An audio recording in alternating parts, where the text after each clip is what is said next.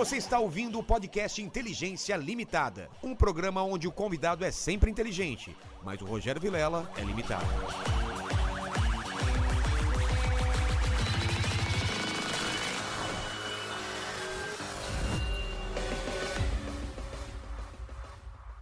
Olá, terráqueos! Como é que você tá? Eu sou o Rogério Vilela e está começando mais um Inteligência Limitada, o programa onde você já sabe a limitação da inteligência acontece somente por parte do apresentador que vos fala, porque sempre trago pessoas mais inteligentes, mais interessantes e com a vida muito mais legal do que a minha, e hoje não é diferente. Estou aqui com o Dória e a gente vai falar com ele, mas antes eu quero falar com você que está em casa e está nessa live. Pequeno Mandíbula, como o pessoal faz para participar? Cara, o pessoal pode participar mandando um superchat aí acima de 30 reais com as com perguntas ou comentários e hoje É, a gente não vai conseguir ler todas, a gente vai ler as melhores, né? O pessoal tem que entender. E se ele mandar acima de 200 reais, a gente pode fazer o seu jabazinho também, vamos ler poucos, não dá pra ler muitos, tá? exatamente. É porque às, às vezes tem a garota que quer vender o pack de pé. Sabia que tem gente que quer ver foto? É fotos de pé. Tem gente que tem essa tara no pé. Tem gente que tem a padaria, quer fazer propaganda da padaria. Outro dia, um cara aqui, né, da oficina dele. Então, acima de 20, a gente vai ler alguns superchats. Então já fica sabendo disso. Ou então só dá grana pra ajudar a gente mesmo, tá bom? João, obrigado por ter vindo Obrigado, aqui. Rogério. Foi Obrigado muito você. legal, cara. E e a gente tá conversando, tô conversando com o seu assessor aqui há um tempo já. Ele me contou certas coisas de você aqui que eu não acredito. Como, por exemplo, que você joga bem futebol, mas vamos falar isso daqui a pouco. Porque não, você não tem um, um Rogério, físico de jogador. Rogério, É, vou, me chama pra essa pelada aí que eu quero jogar depois aí. Você não tá limitado, você É, tá, Você falou que é centroavante ainda, não você foi tá isso? derrotado. Derrotado. Mas não antes, tá de- limitado. mas antes de começar o papo, eu queria Ponta saber. direita. Ponta direita? Sim, senhor. Então a informação foi errada aí do centroavante, hein? Não, Exatamente, Ponta direita ponta- ou lateral direito? É. Eu queria o presente inútil, que eu sempre peço aqui eu antes. Aqui, eu, eu sou um cara interesseiro. Eu Então vamos lá. Aqui, ó. Ô, qual que é a, a- Uma calça? É. Apertada pra você. Calça apertada. Cara, calça jeans é apertada. muito aper- 30 Ricardo Almeida. 38 você usa? É. Eu uso 42. Não é possível. Você tá mal, então. Eu tô mal mesmo. Você Cara, tá que mal. maravilhoso. Tá Vai ficar gordo. aqui comigo mesmo? Tá gordo, eu senhor preciso chefe. emagrecer pra usar essa calça. E é bem apertada aqui mesmo. ó. Não, e é bonita, pô. É bonito. Já É perdeu, sabe que você perdeu É, aqui. ou seja, Deixou já chegou aqui. aí, já foi. Já foi aqui. Já era. Cara, da onde surgiu isso? Foi o Bolsonaro que começou esse negócio de calça apertada? Ele começou a inventar essa história. Calcinha calça- apertada, tá ok? Calcinha apertada, tá ok? Eu adotei. É. Tá ok. Eu uso calça apertada. Agora, o calça apertada não usa cueca frouxa. Opa! Olha aí. Aqui, cuequinha também funciona, viu? E Ele o que tem que- por dentro também funciona. É. É. Ele- Agora, ele- quem tem cueca frouxa, normalmente Mas ele, ele falou como se fosse um- um- uma, uma ofensa da é calcinha uma ofensa. apertada. Como se isso fosse... Primeiro, não é ofensa É. pra ninguém, né? Mas na cabeça do maluco, maluco É, é, né? Ele exatamente. acha que faz sucesso. É. Então tá aqui, se alguém quiser uma boa calça apertada, calça Cara, jeans, não, Ricardo essa daqui já vai pro cenário, que a gente tem várias coisas Boa, aqui. boa. Já vai pro A cenário. calça do Dória. cara. A calça do Dória, cara. E lavou? Aliás, será o único. Mas lavou antes. Ah, então limpinha, beleza. Tá limpinha. Tá em porque, ordem. porque você não é daqueles que usa calça sem cueca, né? Não, não, não. Tem a- você Não. acredita? Vocês acreditam nisso? Tem gente cueca que é usa. justa, mas tem cueca. Pô, o cara usar calça jeans sem Não, não cueca dá. não tem como, dá, cara. Não, dá, tem como. Não dá, não dá. Mas, mas e aí? Como que, que tá essa situação aí da, da, da vacinação? Eu já fui vacinado aí, graças a Deus. Tomou as duas? Tomei uma só, é aquela Astra. AstraZeneca. Isso, isso. Fui Daqui a no posto 90 dias. Que Daqui dia a você 90. tomou? Duas semanas atrás, vai ser em setembro, eu acho, Isso, né? você marcou a data direitinho. Marquei, né? eles dão um papelzinho, né? Isso, é importante quem está nos ouvindo, precisa tomar a segunda dose, precisa registrar, Senão não não, pode nada, né? esquecer. Não adianta, mas não adianta plenamente. Exatamente. Você fica meio vacinado. Ora, É. se você pode ficar 100% vacinado, por que você vai ficar meio vacinado? Tome as duas doses. Eu tomei as duas já.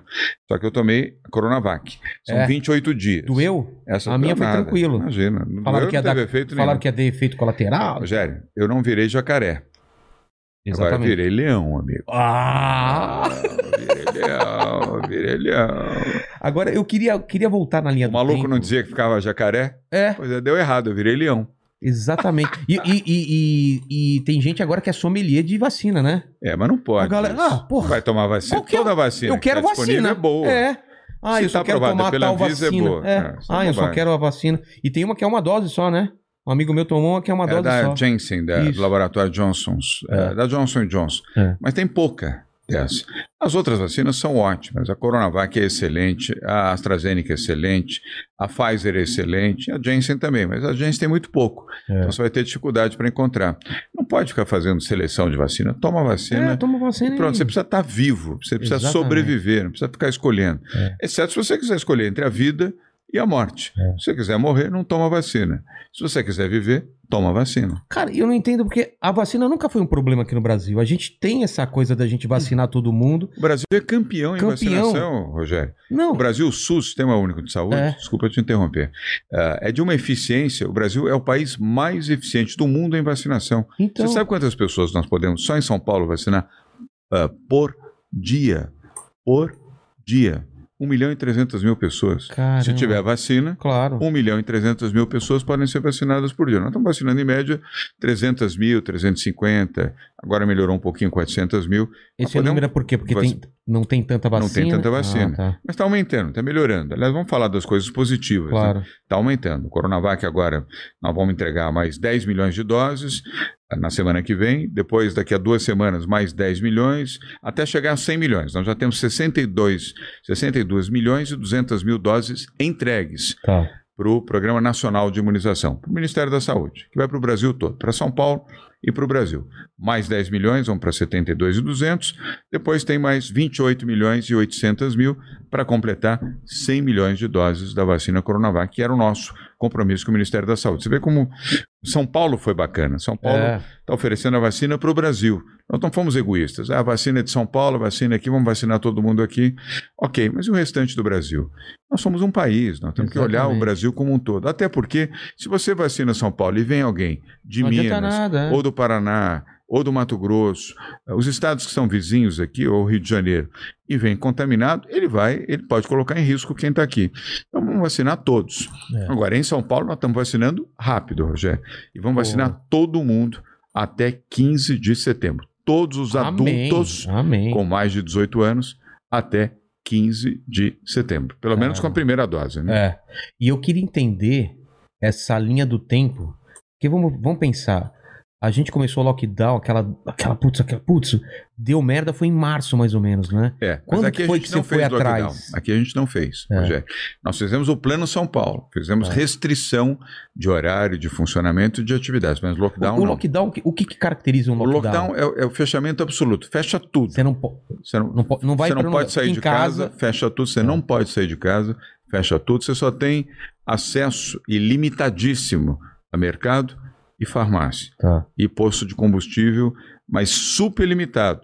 Fora disso, nada funciona. Isso não aconteceu em São Paulo. Mas eu queria ente- 86% das atividades aqui permaneceram abertas. Mas eu queria entender qual foi essa ideia de buscar vacina antes, do, antes de todo mundo. Como que foi? Porque a gente. Eu lembro de ouvir eh, esse negócio de, dessa nova gripe tá acontecendo no. Era dezembro que a gente começou a ouvir falar, né? É, não, Mas nem- foi um pouquinho depois, só para fazer a linha do tempo correto. Não Ah, aqui no. Brasil, tô falando no mundo. No quando, mundo. quando começou? No mundo já foi, foi ah, é, final de dezembro, É. início de janeiro. Mas ainda muito tenuamente. Agora, em janeiro. Como uma coisa distante, né? Isso. Ah, e começou na China, finalzinho de dezembro. Em janeiro, começou a, a despontar isso em outros países da Ásia e já começou também na Europa. Na Itália foi em Na janeiro já Itália, começou. na Espanha, Ah. ah, também Portugal, mas principalmente a Itália e a Espanha foram os países que mais sofreram. Aí no final de, de fevereiro você já tinha uma pandemia ah, no- na Europa e na Ásia. Não tinha ainda na América Latina, não tínhamos nenhuma pessoa infectada Tá. na América Latina. A primeira pessoa que testou positivo, Rogério, foi ah, um empresário aqui de São Paulo que, voltando de Milão, ele foi passar o carnaval em Milão, chegou aqui no dia 28 de fevereiro, quarta-feira de cinzas. Aliás, ele chegou na terça-feira. Na quarta, ele foi internado no, no Al- Albert Einstein, ele fez a testagem na terça e na quarta deu positivo. Foi a primeira pessoa a testar Caramba. positivo aqui, 28 de fevereiro. Me lembro muito bem, porque até pela data, é, É. 28 de fevereiro, quarta-feira de cinzas. Foi o primeiro. E nesse, nesse mesmo dia, Rogério, nós criamos o centro de contingência, o grupo de médicos que até hoje está funcionando e operando para nos orientar sob a direção do médico Davi Wip. No começo foi o Davi Wip, hoje ele integra o centro, mas é o Paulo Menezes e João Gabardo que, que comandam. Foi o primeiro brasileiro a testar positivo. Aí em março, nós começamos a ter eh, de 1 para 10, de 10 para 20, 20 para 40, 40 para 80, 100, 120. E aí foi embora e começamos É. a ter os, os óbitos também. Em março já começamos a ter as primeiras pessoas mortas em São Paulo e em outros estados também. Mas qual foi o processo de. Vamos atrás de onde? Qual- quem está fazendo essa vacina? Qual foi a. a- Aí já em abril, ah, nós, o Butantan já tinha um acordo com o laboratório Sinovac. O laboratório chinês privado, não é laboratório do governo chinês, é um laboratório privado, com sede em Pequim. Nós tínhamos estado ah, com eles em agosto de 2019, quando nós abrimos o escritório de São Paulo em Xangai. Tá. Uh, São Paulo tem um escritório em Xangai, como tem em Dubai, como tem em Munique, na Alemanha, como vai ter agora em Nova York, para estimular investimentos em São Paulo e também a exportação de produtos daqui de São Paulo, industriais e do agro, para os Estados Unidos, para a Europa, para a Ásia e para o Oriente Médio. Naquela viagem que fizemos em agosto, foi feito o acordo do Butantan com o laboratório Sinovac. Por quê? O Butantan é o maior produtor de vacinas do hemisfério sul do planeta. Eu Caramba. repito, é o maior produtor de vacinas do hemisfério sul do planeta. O Butantan é uma referência mundial. Tem Mundial. 120 anos o Butantan. Tem gente que não, não faz ideia. É Tem que a gente associa o anos. Butantan só É, a- às a- cobras. As cobras, é. Mas o Butantan é uma instituição científica excepcional. E o maior produtor de vacinas da América Latina, o maior do Brasil, o maior da América do Sul, por óbvio também. Então, os, a Sinovac, o laboratório Sinovac, fez um acordo em agosto de 2019, muito antes de começar ah, qualquer pandemia, qualquer ah, Covid, qualquer coronavírus. É. Porque ah, havia uma, uma similaridade ah, nos estudos e no desenvolvimento de vacinas. A Sinovac já produzia vacinas, ela não foi criada para produzir a vacina contra a Covid, ela já Uhum. fazia vacinas na China. Então, quando começou a, a pandemia, logo no início, no final de março, o Butantan ah, procurou o laboratório Sinovac e disse: Nós estamos desenvolvendo uma vacina contra a Covid-19. O Butantan falou: opa, nós temos interesse. E quando foi em abril, final de abril, o Butantan assinou um acordo operacional com a Sinovac, dizendo: assim que tiver a vacina contra a Covid, nós queremos ter a vacina aqui no Brasil e queremos ah, testar a vacina aqui no Brasil. Uma carta de interesse, uma pré-compra, É, o que, que é? Na verdade, não, na verdade já foi um contrato. Já? Um contrato para o desenvolvimento da vacina. Tá. Em maio, eles já tinham a vacina pronta. Eles foram muito rápidos. Caramba. Muito rápido. Já tinham a vacina pronta e começaram a fazer a testagem. Nossa. E o Butantan fez a opção de compra de vacinas já em maio. Aí foi contrato, Tá. não foi nem sequer carta de, de intenção. Quando chegou em agosto, eles já tinham a comprovação de que a vacina contra a Covid-19, os chineses da Sinovac, era uma vacina eficaz. Aí nós assinamos o contrato para compra de vacina. E fizemos uma compra ah, inicial ah, prevista de 50 milhões de doses da vacina. E aí que nós começamos a oferecer para o governo Maio? federal. Não, isso foi em agosto. Em agosto. Em agosto. Tá. Em maio eles começaram a fazer a testagem. Ah, Fizeram tá. a testagem em maio, junho e julho. Em agosto já tinha um resultado de eficácia e de segurança da vacina. Tanto que já no início, no, perdão, no final de setembro, nós já tínhamos aqui 6 milhões de doses da vacina. Finalzinho de setembro, os últimos Caramba. dias de setembro, que a Anvisa autorizou que tivéssemos aqui para quê? Para fazer a testagem, o Butantan protocolou para fazer a testagem da vacina e, tendo a vacina ah, testada, iniciar a aplicação da vacina. Aí o maluco começou a dizer: aqui no Brasil, de jeito nenhum, vacina da China, vacina chinesa, vacina do Dória, não vai ter, não pode, não sei o quê. Nós podíamos ter iniciado, Rogério, a vacinação em Caramba. outubro do ano passado. Outubro. Ele nós não- só começamos a Ele vacinar só não quis. em janeiro ele- e porque nós começamos a Não, vacinar. ele só não. Senão era em abril. Exatamente, ele não quis e não, não queria que ninguém fizesse. E, e Ele não fez. E ele não, não- permitia. É, isso- Falou várias vezes, o maluco falou várias vezes. Não, aqui no Brasil não, essa vacina de jeito nenhum, vacina, vacina do Dória, vacina que vai deixar as pessoas loucas, mutiladas, paralisadas, paralíticas, jacaré, tudo, tudo quanto era asneira, tudo quanto é bobagem, falou. E proibiu, inclusive, o então ministro Eduardo Pazuello de comprar. No dia Caramba. 24 de outubro, lembro bem das Ele datas. poderia ter comprado, então, via- em outubro já poderia ter O comprado. ministro anunciou a compra de 46 milhões de doses da vacina. O Eduardo Pazuello, agora ex-ministro, anunciou, fez uma live com governadores, com, os, eh, com a participação eh, de deputados e de senadores da sede do, do Ministério da Saúde em Brasília. Vou comprar 46 milhões de doses da vacina do Butantan. No dia seguinte, às 8 horas da manhã, o Bolsonaro desmentiu e desautorizou o Pazuello. Falou, não, vacina da China, não. Quem manda sou eu. não vai ter vacina.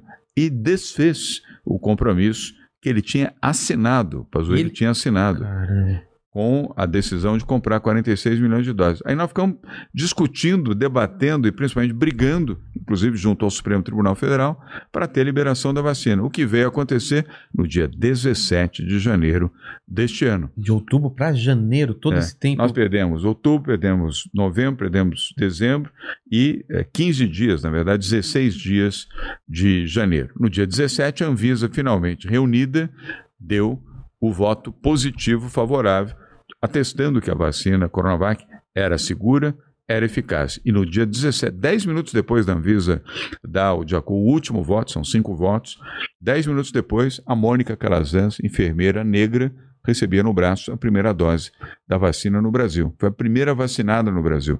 E a partir daí começamos a vacinação. Se não fosse São Paulo, Rogério, só íamos ter vacina aqui em abril. Cara. Porque o Pazuello, rendido para o maluco, disse que, quando perguntado, você se lembra até, É. essa frase vai para a história política do Brasil. Uma repórter perguntou, mas ministro, ah, não está na hora de vacinar? Não está muito tarde para vacinar? E ele respondeu, pressa para quê? Em abril a gente começa a vacinar, porque só ia ter a, AstraZeneca em abril. Se não fosse o Butantan, se não fosse São Paulo, modéstia parte, se não fosse eu, para dizer vamos vacinar, quantas vidas mais nós teríamos perdido? Iam perder janeiro, iam perder fevereiro, iam perder março, iam começar a vacinar em abril. E O gente- Brasil já perdeu 525 Então, mil vidas. Meio milhão e 25 e mil quê? pessoas estão mortas. e pra quê? Pra quê? É, é- é uma, Pra satisfazer- é uma briga, é um ego, é o quê? É Ele satisfazer o, o cara o desejo sádico. Só É. pode ser isso. Eu, não entendo isso, eu não entendo. Eu tento entender, tá? Ah, Mas é difícil de entender. mas eu não né? consigo entender, eu não consigo. Maluco não dá para entender. Até não dá porque- interpretar maluquice. Até porque ele tinha na mão uma oportunidade única na história. Nunca nenhum governo, nenhum presidente do Brasil teve uma oportunidade de salvar tantas vidas. Porque a gente Claro. não viveu o período de guerra. E ele tinha na mão. E ele falou: quer saber? Eu não vou pensar em ninguém, eu vou pensar em mim, ou sei lá, eu não sei. Eu Vou entendo. bancar. Vou quantas bancar. vezes ele disse essa vacina não? Ah, quantas vezes ele falou é gripezinha, A resfriadozinho? cloroquina, apostou na cloroquina. Comprou milhões, É. milhões, milhões, milhões em cloroquina e não comprou milhões de vacina. Quem pagou isso? Os que estão mortos hoje. Exatamente. Nossos amigos, nossos parentes, nossos vizinhos, pessoas queridas estão como, mortas. Não tem como não e ficar muitos estão revoltado. internados ainda até hoje É. em hospitais. Não tem como não se revoltar disso. É porque a gente não tá brincando, não é uma coisa de e se. Cara, a gente sabe que se tivesse Uma comprado- pandemia. É, A pandemia afetou 216 países É. do mundo. teve um imunologista. 4 milhões de pessoas, Rogério, estão mortas nesse momento. Exatamente. 4 milhões de Há pessoas. quanto tempo a gente não ouvia é, algum tipo desse. Cara, é uma coisa que parece que a gente tá na Idade Média, uma coisa medieval. E hoje o Brasil virou páreo do mundo. É. Ninguém quer o Brasil. Exatamente. Nem os brasileiros. Ninguém quer. Ah, fora do Brasil, o Brasil aqui não É, entra, aqui aqui, não, não, pode. entra. Aqui não tem visto, aqui não pode. O Brasil não, o Brasil não. Imagina, o Brasil era um país querido, amado, todo mundo gostava É. do Brasil, Rogério. Vai demorar Reconhecia as dificuldades, os problemas do Brasil, essa. É. mas todo mundo adorava a musicalidade, o jeito alegre, o brincalhão, ah, bonito do Brasil. Todo mundo, todo mundo, o mundo inteiro. Eu morei fora do Brasil, estudei fora do Brasil, eu sei, eu estou falando isso porque sei, e, e viajei também, mas eu morei fora do Brasil, morei nos Estados Unidos, morei na Europa. O Brasil sempre foi um país querido. Hoje ninguém É. quer o Brasil, porque tem um maluco, um maluco, que falou que não, que isso é gripezinha, resfriadozinho, e agora nós nos tornamos párias do mundo. Ninguém quer. É um país indesejado com um povo indesejado. Olha que tristeza isso para nós. Sem contar 526 mil mortos. Mas você acha que o fato de você ter levantado essa bandeira e ir atrás pesou nessa decisão? Se fosse um, aliado dele que tivesse descoberto esse caminho, Não ia fazer a menor diferença. O problema era a China, você acha? Não, a menor diferença é eu que ele é tentando maluco. entender. É, eu tô tentando entender Ele é o que que. maluco. É, escuta, ele negou a vacina da Pfizer. É. Agora, a CPI Não, provou veio, isso. Veio um imunologista aqui, né? E ele falou que, cara, todo mundo ofereceu pra ele lá atrás. em janeiro. A É. Pfizer, você viu a, a- a denúncia feita pela CPI? A É. Em janeiro, a Pfizer fez oito ofertas É. da vacina para o governo brasileiro, para o Ministério da Saúde, que disse não para essa vacina. E, e você sabe. E a AstraZeneca confiou numa vacina que demorou É. e não estava pronta. Negaram a Moderna, a outra vacina americana, que ainda não está aqui no Brasil, E a vacina da Janssen também disse não, como disse não para a Coronavac. Se não fôssemos nós, hoje é para dizer, desculpa estar batendo aqui na mesa, Ah, tranquilo. mas se não fôssemos nós, é, vai vacinar e vai ter a vacina, porque nós vamos ao Supremo Tribunal Federal, não teria vacina, só estaremos vacinando a partir de abril e com uma vacina. A AstraZeneca, eu não tenho nada contra essa. Acabei de dizer que era uma boa vacina, mas não era suficiente, como não é, Não de é, né? fato. Tem que pegar um pouco daqui, um pouco dali. Por quê? Porque a gente tá pegando essas va- outras vacinas, a gente tá pegando o resto. Todo mundo tá sendo vacinado, tá sobrando, tá vindo pra cá. Sendo que a gente podia estar nessa linha de frente de pegar logo essa... O Brasil podia ter sido o- um dos primeiros países, um dos cinco primeiros países do mundo com a infraestrutura que a gente tem pra vacinar. Pra vacinar. Nossa. E hoje nós poderíamos estar com o país, hoje, praticamente com a vacinação completa, mais de 80% É. hoje. E olha o sofrimento que a gente ainda está. Olha quantas mortes por dia nós temos, quantas pessoas perdemos. Quem está nos ouvindo, quem está nos acompanhando, nos assistindo aqui, duvido que alguém não tenha tido alguém da família, Claro, ou pelo menos tia, alguém querido, um amigo, que se foi É. pela Covid. E às vezes se foi assim, cinco dias, pum, Não, era muito, Covid, era muito rápido, muito rápido. e a assim. vacina salva. Por isso que eu quero enfatizar também, Rogério, quem tomou a primeira dose tem que tomar a segunda dose. Hum. Não pode esquecer de tomar.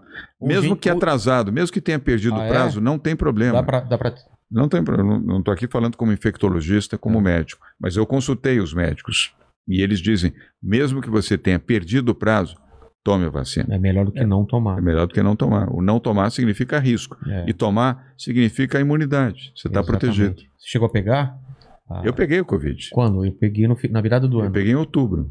Eu, minha mulher, meus filhos. Como foi? passamos, ah, felizmente, sem, ah, sem nenhum problema. Ah, agora, ficamos 14 dias em casa, né? que pânico, cara. presos em casa, Que, mas passamos. que pânico a gente tá passando, cara. Que situação estranha, né? Que tempos estranhos. E olha, eu, minha mulher e meus filhos. E na mesma filhos- época? Na mesma, no mesmo Caramba. tempo, na mesmo, todos pegaram ao mesmo tempo. Nós fizemos a, a testagem, todos. Não sei se foi um dos meninos, Quem? ou se foi um- alguma ah, embalagem que a gente recebeu, como Sim. foi exatamente. Mas Carol, minha filha mais nova, Felipe, meu filho do meio, Johnny, meu filho mais velho, os três, a Bia, minha esposa e eu.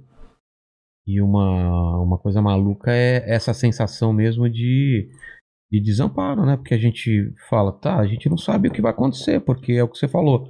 A gente não sabe o que tá na cabeça dele e o que vai ser daqui pra frente, então a gente tem que ficar brigando por, por coisa básica, né? Mas agora, Rogério, Mas vamos falar também de coisa, de Mas- coisa boa. É. Ah, deixa o maluco pra lá. Mas eu só queria entender, antes É. de você entrar nisso, como funciona isso? Que- até que poder o, o, o, presidente do Brasil tem, você como governador, o- os prefeitos? Por que, que você não pôde é, distribuir essa vacina antes? Como que funciona essa, essa guerra de poder? Quem, quem que manda, quem assina?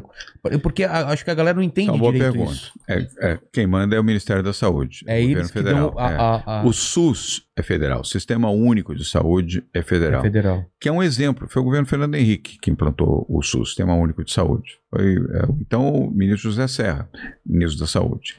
Ah, e o Bajas Negri, que era o secretário executivo, que depois sucedeu o próprio Serra. Foi uma grande conquista para o Brasil. O Brasil, poucas coisas são referências mundiais. Muito poucas, infelizmente. Algum dia será diferente. O Brasil será uma grande referência para muitas coisas. Vamos ter um enorme orgulho do Brasil. Mas o SUS é uma das poucas referências do Brasil. E ele é federal. E quem distribui a vacina é o SUS, é o Sistema Único de Saúde. Tá. Mas ao longo dos anos, sobretudo nos últimos 20 anos, 25 anos, isso se aperfeiçoou muito. Não só em São Paulo, no Brasil todo. Eu acabei de mencionar aí para você. Aqui em São Paulo a gente consegue vacinar 1 milhão e 300 mil pessoas por dia. Já vacinamos até. Em situações passadas, Ah, em, é? em epidemias, já se vacinou. Agora, você precisa ter a vacina. É. E quem compra a vacina? Ministério da Saúde, que distribui a vacina para as secretarias de saúde dos estados, que por sua vez distribuem para as secretarias de saúde dos municípios, que por sua vez levam a vacina para o braço das Tá. pessoas que precisam ser vacinadas. Se o Ministério da Saúde não compra vacinas, não distribui vacinas. Sem vacinas, os estados não têm como vacinar, os municípios também não têm como vacinar, e você, eu e outras pessoas não podemos receber a vacina no braço. Mas qual o poder que você tem? Você não pode atravessar isso? Você não... que que- Eu não... con- O con- poder no limite que nós fizemos É. aqui em São Paulo foi dizer, foi dizer, vamos entrar no Supremo Tribunal Federal Tá. E São Paulo vai romper o SUS e vai começar a vacinar aqui tendo autorização da Anvisa. Tá. Como a Anvisa deu autorização, demorou. Mas deu. No dia 17 de janeiro, 10 minutos depois, nós começamos a vacinar. Mas a Anvisa tem alguma interferência do, do, do presidente? Naquela época teve pressão do, do Bolsonaro. Hoje não mais. Hoje a Anvisa está absoluta. Eu tenho que testemunhar e falar a verdade. Tá, A Anvisa está absolutamente independente, como deveria ser. tem que É, ser. é um órgão regulador de saúde, ele tem que ter total uma agência independente. Naquela época tinha muita pressão do Bolsonaro e influenciou para adiar esse processo de decisão eh, da Anvisa. Hoje a Anvisa está completamente diferente, é uma agência eh, independente e eu sou testemunha disso, porque eu sou cobro muito e tenho que reconhecer que hoje ela é independente e funciona de maneira adequada. Lá atrás não era exatamente assim. Agora, quando nós ameaçamos ir para o Supremo, inclusive contra a Anvisa, além eh, do Ministério da Saúde, aí se apressaram para finalizar os estudos, votarem e aprovarem a nossa vacina. E aprovaram a AstraZeneca também. É, No mesmo dia que aprovaram a Coronavac, aprovaram também a AstraZeneca, porque não estava aprovada também. Nem a vacina que o maluco queria comprar estava aprovada ainda. Porque é- aprovaram no mesmo dia e na mesma votação que aprovaram porque esse era o nossa. argumento, né? O argumento que não estava aprovado. Claro. tinha- Você não lembra? Quantas vezes falou, ah, resfriadozinho, É. é gripezinha, coisa de maricas. Ué, não teve um, um- um ministro do Bolsonaro que agora voltou para a Câmara Federal? Não, vão morrer uns 4 mil aí, não mais do que isso. Como se 4 mil vidas não Não importassem, né? importasse. O pessoal não. Só que já morreram 526 mil, não foram 4 mil. 526 mil estão mortos, estão enterrados. Você estava falando das notícias boas. Quais são as As notícias, notícias boas, é, é, aqui para virar a chave um É. pouco, é da boa notícia que agora nós estamos com vacinas. Ah, com, essas, eh, com a chegada agora dessas outras 40 milhões de, de vacinas do Butantan, ah, e ao longo desse período até setembro, todas as 100 milhões estarão distribuídas. A AstraZeneca tem uma boa quantidade, Pfizer tem uma boa quantidade. Vamos ver se a Janssen o governo consegue ter mais. Por enquanto só chegou aquilo que o governo americano doou, o que sobrou lá. Mas tudo bem, vamos reconhecer, foi um bom gesto do governo Claro. americano. Ah, e demoraram ainda para distribuir aqui. A gente deu até um pito aí, porque imagina, ficou quatro dias com a vacina ah, guardada no estoque da- do Ministério da Saúde. Falei, oh, hello, Estamos ministro. aqui, né? É. Vamos lá, que fica segurando vacina aí, vamos colocar. Depois, aí liberaram a vacina É. para colocar a seringa no braço dos brasileiros. Então, nós vamos ter uma, uma boa expectativa de vacinas. E a velocidade da vacinação também. E é São Paulo que está puxando isso, Rogério. São Paulo disse que era até 30 de outubro. Lembra-se que o ministro, o atual ministro da Saúde, falou: "Não, até 31 de dezembro, todos os brasileiros maiores de 18 anos vão ter pelo menos uma dose. Aí nós chegamos aqui em São Paulo, fizemos o cálculo: em São Paulo, todos com mais de 18 anos vão estar vacinados até 30 de outubro. Aí todo mundo correu. Aí, 30 de outubro. Aí nós fizemos um novo cálculo e vamos vacinar até 15 de outubro. Aí todo mundo correu também. 15 de outubro. Aí fizemos um novo cálculo, com as vacinas chegando, evidentemente. E anunciamos 30 de setembro. Aí todo mundo correu 30 de setembro. Esse cálculo muda porque E a vocês última, conseguem mais chegada, doses? chegada de vacina e bom sistema planejamento de vacina. Por isso que nós criamos a Xepa.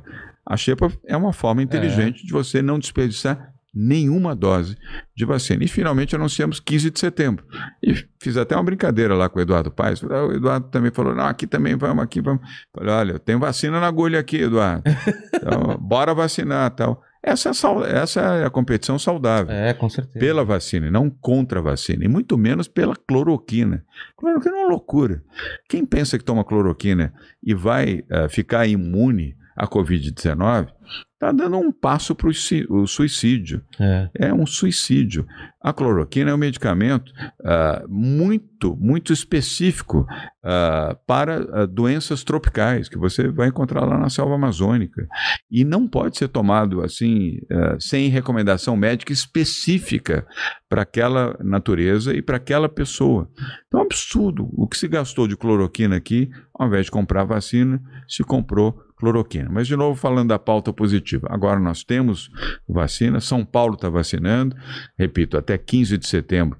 Todos os maiores de 18 anos estarão vacinados aqui em São Paulo, todos, todos, todos, todos, sem exceção, pelo menos com uma dose ah, no braço. E aí completa-se a vacinação ou com 28 dias, se for Coronavac, É. ou 90 meses, dias, se é. for três meses, se for AstraZeneca ou a vacina da Pfizer. E também vamos gradualmente liberando a economia. Então aí, reabrindo restaurantes né, até um pouco mais tarde à noite, depois espetáculos, porque parou tudo. Você não É. pode ir mais ao teatro, não pode ir ao cinema. É a minha profissão, pode ir a shows. que, que eu, é, Sofreu show, muito. Nossa, DJ, caíram, coitado caíram dos 60 DJs. shows, eu fiquei desesperado o ano passado. Eu já nem lembro, foi em março, né? Acho que aconteceu isso. Isso. Porque gente que trabalha com aglomeração, acho que foi o mais afetado, né? Foi. Nós ajudamos. Nós É. começamos a fazer eh, lives virtuais com DJs, pagando, com a Secretaria de Cultura e Economia É. Criativa. Circo. Imagina quem trabalha de circo, É verdade, depende do é circo. verdade. Nunca ninguém parou para pensar. É. O que faz o, o malabarista de circo? Mas Como é que ele faz? você acha que, que é, Se não pode fazer um o circo? espetáculo normal, com lotação, quando que a gente vai poder ter? Provavelmente a partir de outubro, ah, com lotações gradualmente expandidas. Vai aumentando. É, você vai aumentando. Como restaurante. Hoje você pode 40, provavelmente vai aumentar. Ah, nós vamos anunciar isso provavelmente essa semana, ah, o percentual, e aí você vai fazendo isso para os demais setores também. para congressos, convenções, feiras, atividades artísticas, atividades circenses, atividades de balé, atividades de música, atividades de música ao vivo, atividades. Bom, acabou Lola É. Palosa, acabou Rock in Rio, Total. tudo parou. Futebol, tudo, tudo parou, futebol, tudo. Então, muito provavelmente, muito provavelmente, a partir de outubro, isso recomeça gradualmente, de forma segura. Claro. Olha, vai poder com 50%, vai poder com 60%, com 70%, 80%, tá, até dar 100%. O que eu posso te garantir, nós vamos ter um último trimestre desse ano cheio de alegria, Pô, cheio de convívio. Natal. E um Natal maravilhoso, coisa que a gente não teve o ano passado. Foi o Natal mais triste da vida de É. Nossa. todo mundo. Exatamente. Enfurnado, em casa, inseguro, É. com o pai sofrendo, avós morrendo, amigos, vizinhos mais velhos padecendo. Agora, finalmente, nós vamos ter um Natal de alegria e Pô, de tomara. muita alegria também, Tomara. com as pessoas vacinadas e já em janeiro podendo se vacinar para o ano de 2022. Eu queria até entender, não sei Você vai ter que tomar vacina todo É. ano, né? todo ano. E eu queria entender isso, não sei se você tem essa resposta, é uma coisa muito específica, mas mesmo vindo uma nova cepa, uma nova variação, uma va- variante, é, a, a vacina já ajuda também, né? Muito. No caso da Coronavac, todas as novas cepas, a Coronavac atende, É. ela imuniza. Todas. Todas. Então, essa é uma vantagem. Eu não posso falar das outras vacinas, eu não conheço ah, detalhes. Mas eu espero até que não venham a ocorrer novas cepas. A Coronavac, por circunstância positiva, ela protege você contra qualquer das cepas existentes ou identificadas até hoje. Nós estamos evoluindo já numa outra vacina, que é a Butanvac. Ah, Nós vamos é? ter a fábrica da Coronavac aqui no Brasil, no Butantan, eh, não muito distante daqui, onde nós estamos no estúdio É, agora, eh, falando com você. 15 minutos daqui, mais ou menos. Ah, então vamos ter a Coronavac produzida aqui, não vamos precisar mais trazer insumo da China. Ah, e a Butanvac, uma vacina produzida integralmente no Butantan, por um quarto do preço, quatro vezes menos do que a vacina importada. E o Butantan com a qualidade que tem e Pô. com a segurança que desfruta, inclusive na comunidade científica internacional. Quando vamos ter a Butanvac? Provavelmente em outubro, final de outubro. Estamos em testagem. Aliás, nesta sexta-feira começa a testagem eh, dos grupos de teste voluntários para as fases 1, 2 e 3. E começa em Ribeirão Preto. Depois, a Anvisa tem que dar a aprovação e feita a aprovação, o Butantan, nós já autorizamos, aliás, essa é outra boa notícia, já autorizamos a produção de 40 milhões de doses da Butanvac. Nós já temos 8 milhões prontinhas, estão guardadas, estocadas em ambiente refrigerado no Butantan. Quando chegar em outubro, 40 milhões vão estar disponíveis, Caramba. prontinhas, para poder, com a aprovação do Ministério da Saúde, disponibilizar para completar o sistema vacinal do Brasil antes do final do ano. E a partir de janeiro, a vacina produzida aqui, a Butanvac e a Coronavac, com um custo muito menor e acessível aqui, não precisa ficar esse drama. Vai chegar o- aí o IFA, que é um insumo, não vai chegar, vai chegar, não vai chegar. Ele é produzido aqui, o IFA e a vacina. Então essa é uma boa notícia. E é São Paulo, Rogério. É São Paulo de novo ajudando o Brasil, é o Butantan, que está aqui, que pertence ao governo do Estado de São Paulo. Percebe a diferença que faz? Um governo focado ah, e determinado a fazer o que tem que ser feito, proteger vidas, valorizar a ciência, investir onde é necessário, ter coragem de fazer o que é preciso, nós vamos estar salvos. É. E salvos, eu espero que para sempre. de uma pandemia como essa. Em relação à economia, vocês já pensaram em alguma coisa para dar uma. A recuperação vai ser extraordinária É. da economia, Rogério. Tá todo mundo esperando para voltar E pode investir acreditar. É. Pode acreditar. Eu estou colocando aqui a minha palavra. Pode acreditar. Bom, deixa eu bater na mesa aqui. Não, não, de não dar mais nada. de É, não, não ter uma zica. claro, claro. Enfim, na situação que, está, que estamos hoje, nós vamos ter um último, outubro, novembro, dezembro, um último trimestre do ano extraordinário. O seu negócio, É porque tá tudo o negócio- represado, todo mundo esperando o negócio de restaurante, de É. bar, de café, de padaria, de buffet, de eventos, vai explodir. As pessoas vão ter dificuldade de conseguir insumos de tanta demanda que vão ter. Viagens. Esse outro É, setor ficou verdade. muito prejudicado, muito. Hotelaria, ah, trens, ônibus, aviões, todo esse setor, barcos, foi muito prejudicado. É. Durante um ano inteiro, essa turma não conseguiu rodar. Sobreviveu apenas. E muitos não conseguiram sobreviver, fecharam seus negócios. No último trimestre, vai ser uma mudança disso, inclusive o comércio. O comércio também sofreu muito. Agora, no último trimestre, e os que estão nos ouvindo aqui agora, né, vai ser ilimitado. Ao É. contrário Ao contrário da minha inteligência. da inteligência, vai ser ilimitado. Nós vamos ter uma grande explosão, o que é um bom sinal. Nós vamos ter que administrar isso também, porque vai ter problema, vai faltar insumo, vai faltar produto, vai faltar muita coisa, porque o nível de consumo vai ah, ganhar uma projeção e um vigor muito grande neste último trimestre. E, de novo, falando, vamos ter um grande Natal. Amém, cara. Eu queria entender quem é o Dória, porque a gente vê só a imagem na televisão e aqui no podcast é uma coisa muito uma legal. jujuba? Fica à vontade. Tá boa? Tá boa, tá boa. Não tá velha, não. Não, não tá velho. É, Não sei, tá velha? Não, né? Essa aqui é nova. Não, Boa. tá velha não. Não, Eles, você tá eles comendo- mastigam às vezes e colocam aqui. Não, se você tá comendo, eu posso É. comer. Porque a Tá gente boa. vê uma pessoa na televisão e acompanha de longe, a gente não entende, é, não sabe a vida dessa pessoa. E aqui no podcast eu tô, ne- tô tendo a oportunidade de conhecer, então eu queria conhecer. Quem que era o Dória quando era criança, sua família, o que, que seria, queria ser quando crescer? Me conta Hum. essa história. Comendo jujuba aqui. É. Rogério, eu sou filho de baiano. Meu pai nasceu na Bahia. Veio para cá pobre, mas veio educado, porque minha avó era professora da rede pública de ensino lá na Bahia. Do que aquela? E, hein? Professora do quê? Professora primária. Primária? É. E minha avó educou todos os seus filhos, meu pai e meus tios. E como milhões de baianos, pernambucanos, sergipanos, alagoanos, paraenses, amazonenses, catarinenses e de outros estados, vieram para São Paulo em busca da oportunidade. São Paulo até hoje continua sendo Claro. o destino da oportunidade, a verdadeira porta da esperança. Todo mundo quer alguma oportunidade em São Paulo. Por isso que São Paulo é o espelho do Brasil. É um retrato muito correto do Brasil. Agora mesmo estamos ouvindo aqui piauienses, eh, maranhenses, eh, gaúchos, catarinenses, paranaenses, eh, os goianos.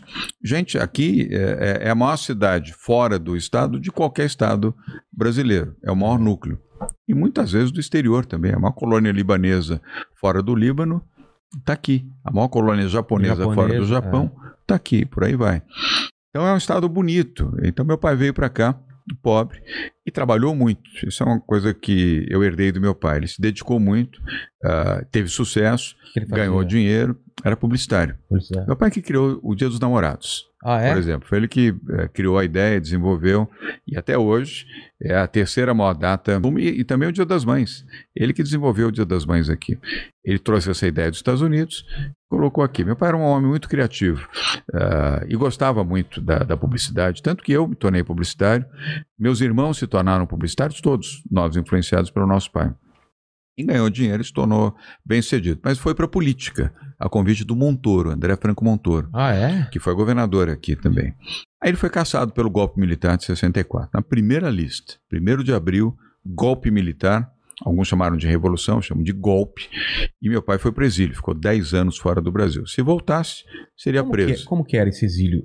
É, ele tinha Você era fugir, mandado embora do Brasil. Né, Não, manda- não era fugido. Você era mandado, colocado Tipo, num avião. Você tem. Ah, é? E Colo... Davam prazo Ele ou colocavam mesmo no 10 avião? anos. E, e- 10 anos. e Se voltasse, poderia pessoa? ser torturado, preso e torturado. Mas, tipo, Tinha vai, dinheiro se nenhum. vira. É se assim? vira e vai com uma trouxa a roupa do corpo e vai embora. E pra onde ele Põe foi? no avião e foi para a França. Mas você, Porque era um- escolhi- a pessoa escolhia o lugar? Não, não escolhia lugar nenhum, imagina. Caramba! Meu pai ficou exilado numa embaixada ah, em Brasília, a embaixada da Tchecoslováquia, que era uma das poucas que estava funcionando em Brasília, em 1964, 1 de abril de 64. Ele e vários outros políticos, artistas, intelectuais, o ex-presidente do Brasil, Juscelino Kubitschek, meu pai foi na primeira lista e foi embora. E foi para a França. Chegou lá com uma mão na frente e outra atrás. Ah, e aí foi se virando para poder garantir a sua sobrevivência. Dois anos depois, nós fomos para o exílio. Minha mãe, meu irmão Raul e eu fomos também. E eu fiquei dois anos. Quantos anos você tinha? Eu tinha seis anos eh, de idade. Um pouco antes de dois anos, eu fiquei dois anos no exílio com meu pai. Meu pai ficou dez anos exilado. Ele não podia voltar. Se voltasse, preso.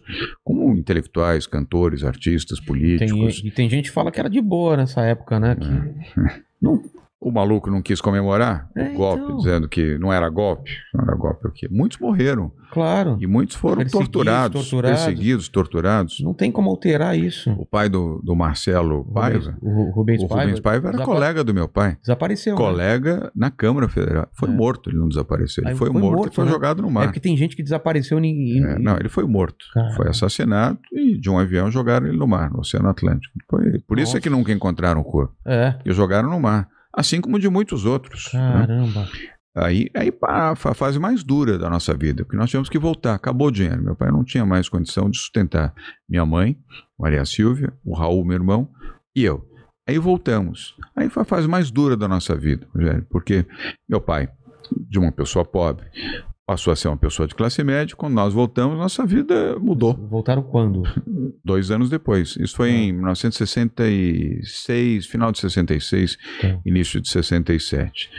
Aí eu saí da escola privada, fui estudar em escola pública, eh, escola professora Marina Sintra, escola pública estadual. Está lá até hoje, na Rua da Consolação, esquina com a Antônia de Queiroz. Devo muito à escola pública. Três anos da minha vida foi ali que eu estudei, e de noite, professores ralando e alunos também estudando. E fui trabalhar. Com 13 anos eu comecei a trabalhar como modesto office boy de uma agência de publicidade ali na Avenida Paulista com a Joaquim Eugênio de Lima. Foi onde eu consegui o meu emprego. Aliás, eu fiquei emocionado hoje, eu posso contar isso, né? Claro. Porque eu recebi a visita do embaixador do Egito, hoje no Palácio dos Bandeirantes.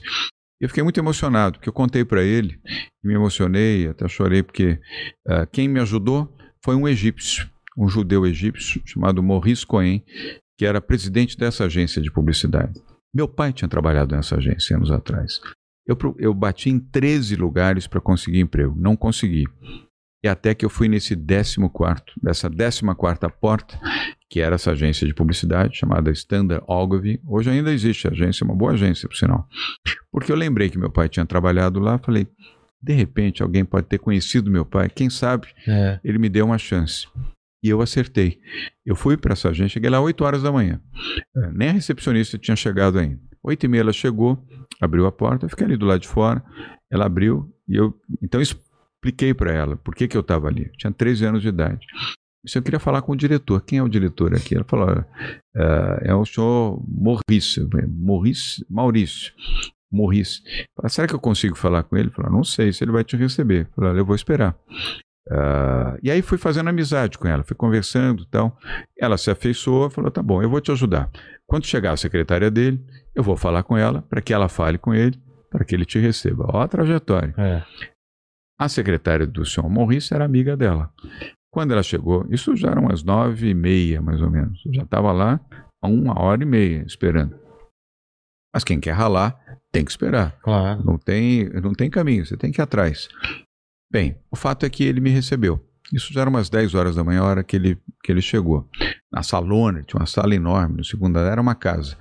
Ah, ele me recebeu, eu expliquei para ele, uh, senhor Morris, eh, eu sou João Dória Júnior, meu pai foi diretor dessa agência, já tem muito tempo. Eu não sei se o senhor chegou a conhecê-lo. Ele falou, não conheci pessoalmente, mas eu sei a história do seu pai. Seu pai criou o Dia dos Namorados, criou o Dia das Mães, foi um grande publicitário. Eu conheço a história dele aqui. Eu disse, pois é, eu, eu vim aqui, essa é a 14 porta que eu bato, eu preciso de um emprego. Qualquer coisa que puder, o senhor puder me oferecer, qualquer coisa eu vou fazer, porque eu preciso ajudar minha mãe. E sabe por que eu precisava ajudar minha mãe, Rogério? Por quê? Porque minha mãe não tinha dinheiro para pagar a conta de luz da minha casa. Cara. Nós não comíamos carne porque não tinha dinheiro para comprar carne. Não minha mãe não conseguia pagar a conta de luz porque não tinha dinheiro para comprar para pagar a luz. Nós não tínhamos gás em casa, porque minha mãe não tinha dinheiro para comprar gás. Então eu cozinhava, sabe como? A espiriteira. A latinha de sardinha com quatro pregos numa tábua para não cair, para não derramar. Álcool. É assim que a gente aquecia comida em casa. Luz de vela. Não tinha dinheiro, não tinha televisão, não tinha nada, não tinha carro. Vivia uma vida difícil. Não comíamos. A gente comia arroz, feijão e ovo. Ovo, arroz e feijão. Arroz, feijão e ovo. Todo dia. E minha mãe chorava toda noite, porque ela não tinha dinheiro. E ela só conseguia um dinheirinho, porque lá na no departamento de custódia, você sabe o que é custódia? Lá na Caixa Econômica Federal, que você nunca foi pobre. lá na Praça da Sé é o prego. Você leva lá uma joia, leva um relógio, um cara com aquele binóculozinho. Ah, de- tô ligado. Casa Né? de penhor, né? Casa de penhor. É. Você vai lá, o setor de penhor. Isso é o prego que a gente chama. Aí ele vai, olha o seu relógio. Se o seu relógio vale 5 mil, ele dá 500 É. de empréstimo para você e o seu relógio fica lá. Depois de 90 dias, você tem que ir lá, paga os 500, paga mais uma taxinha para a Caixa Econômica e recebe o relógio de volta. Era a única forma que minha mãe tinha para sobreviver. Pegavam as poucas joias que meu pai tinha tido a oportunidade de oferecer para minha mãe, inclusive a aliança, ia lá, ele, aliança de ouro, avaliava, dava o dinheirinho, 90 dias depois você tinha que pegar e pagar, porque senão ia a leilão. Do Claro. lado, do lado do penhor, tem a, tá, tá até hoje lá, no mesmo local, na Praça da Sé, onde é o prédio da Caixa Econômica Federal.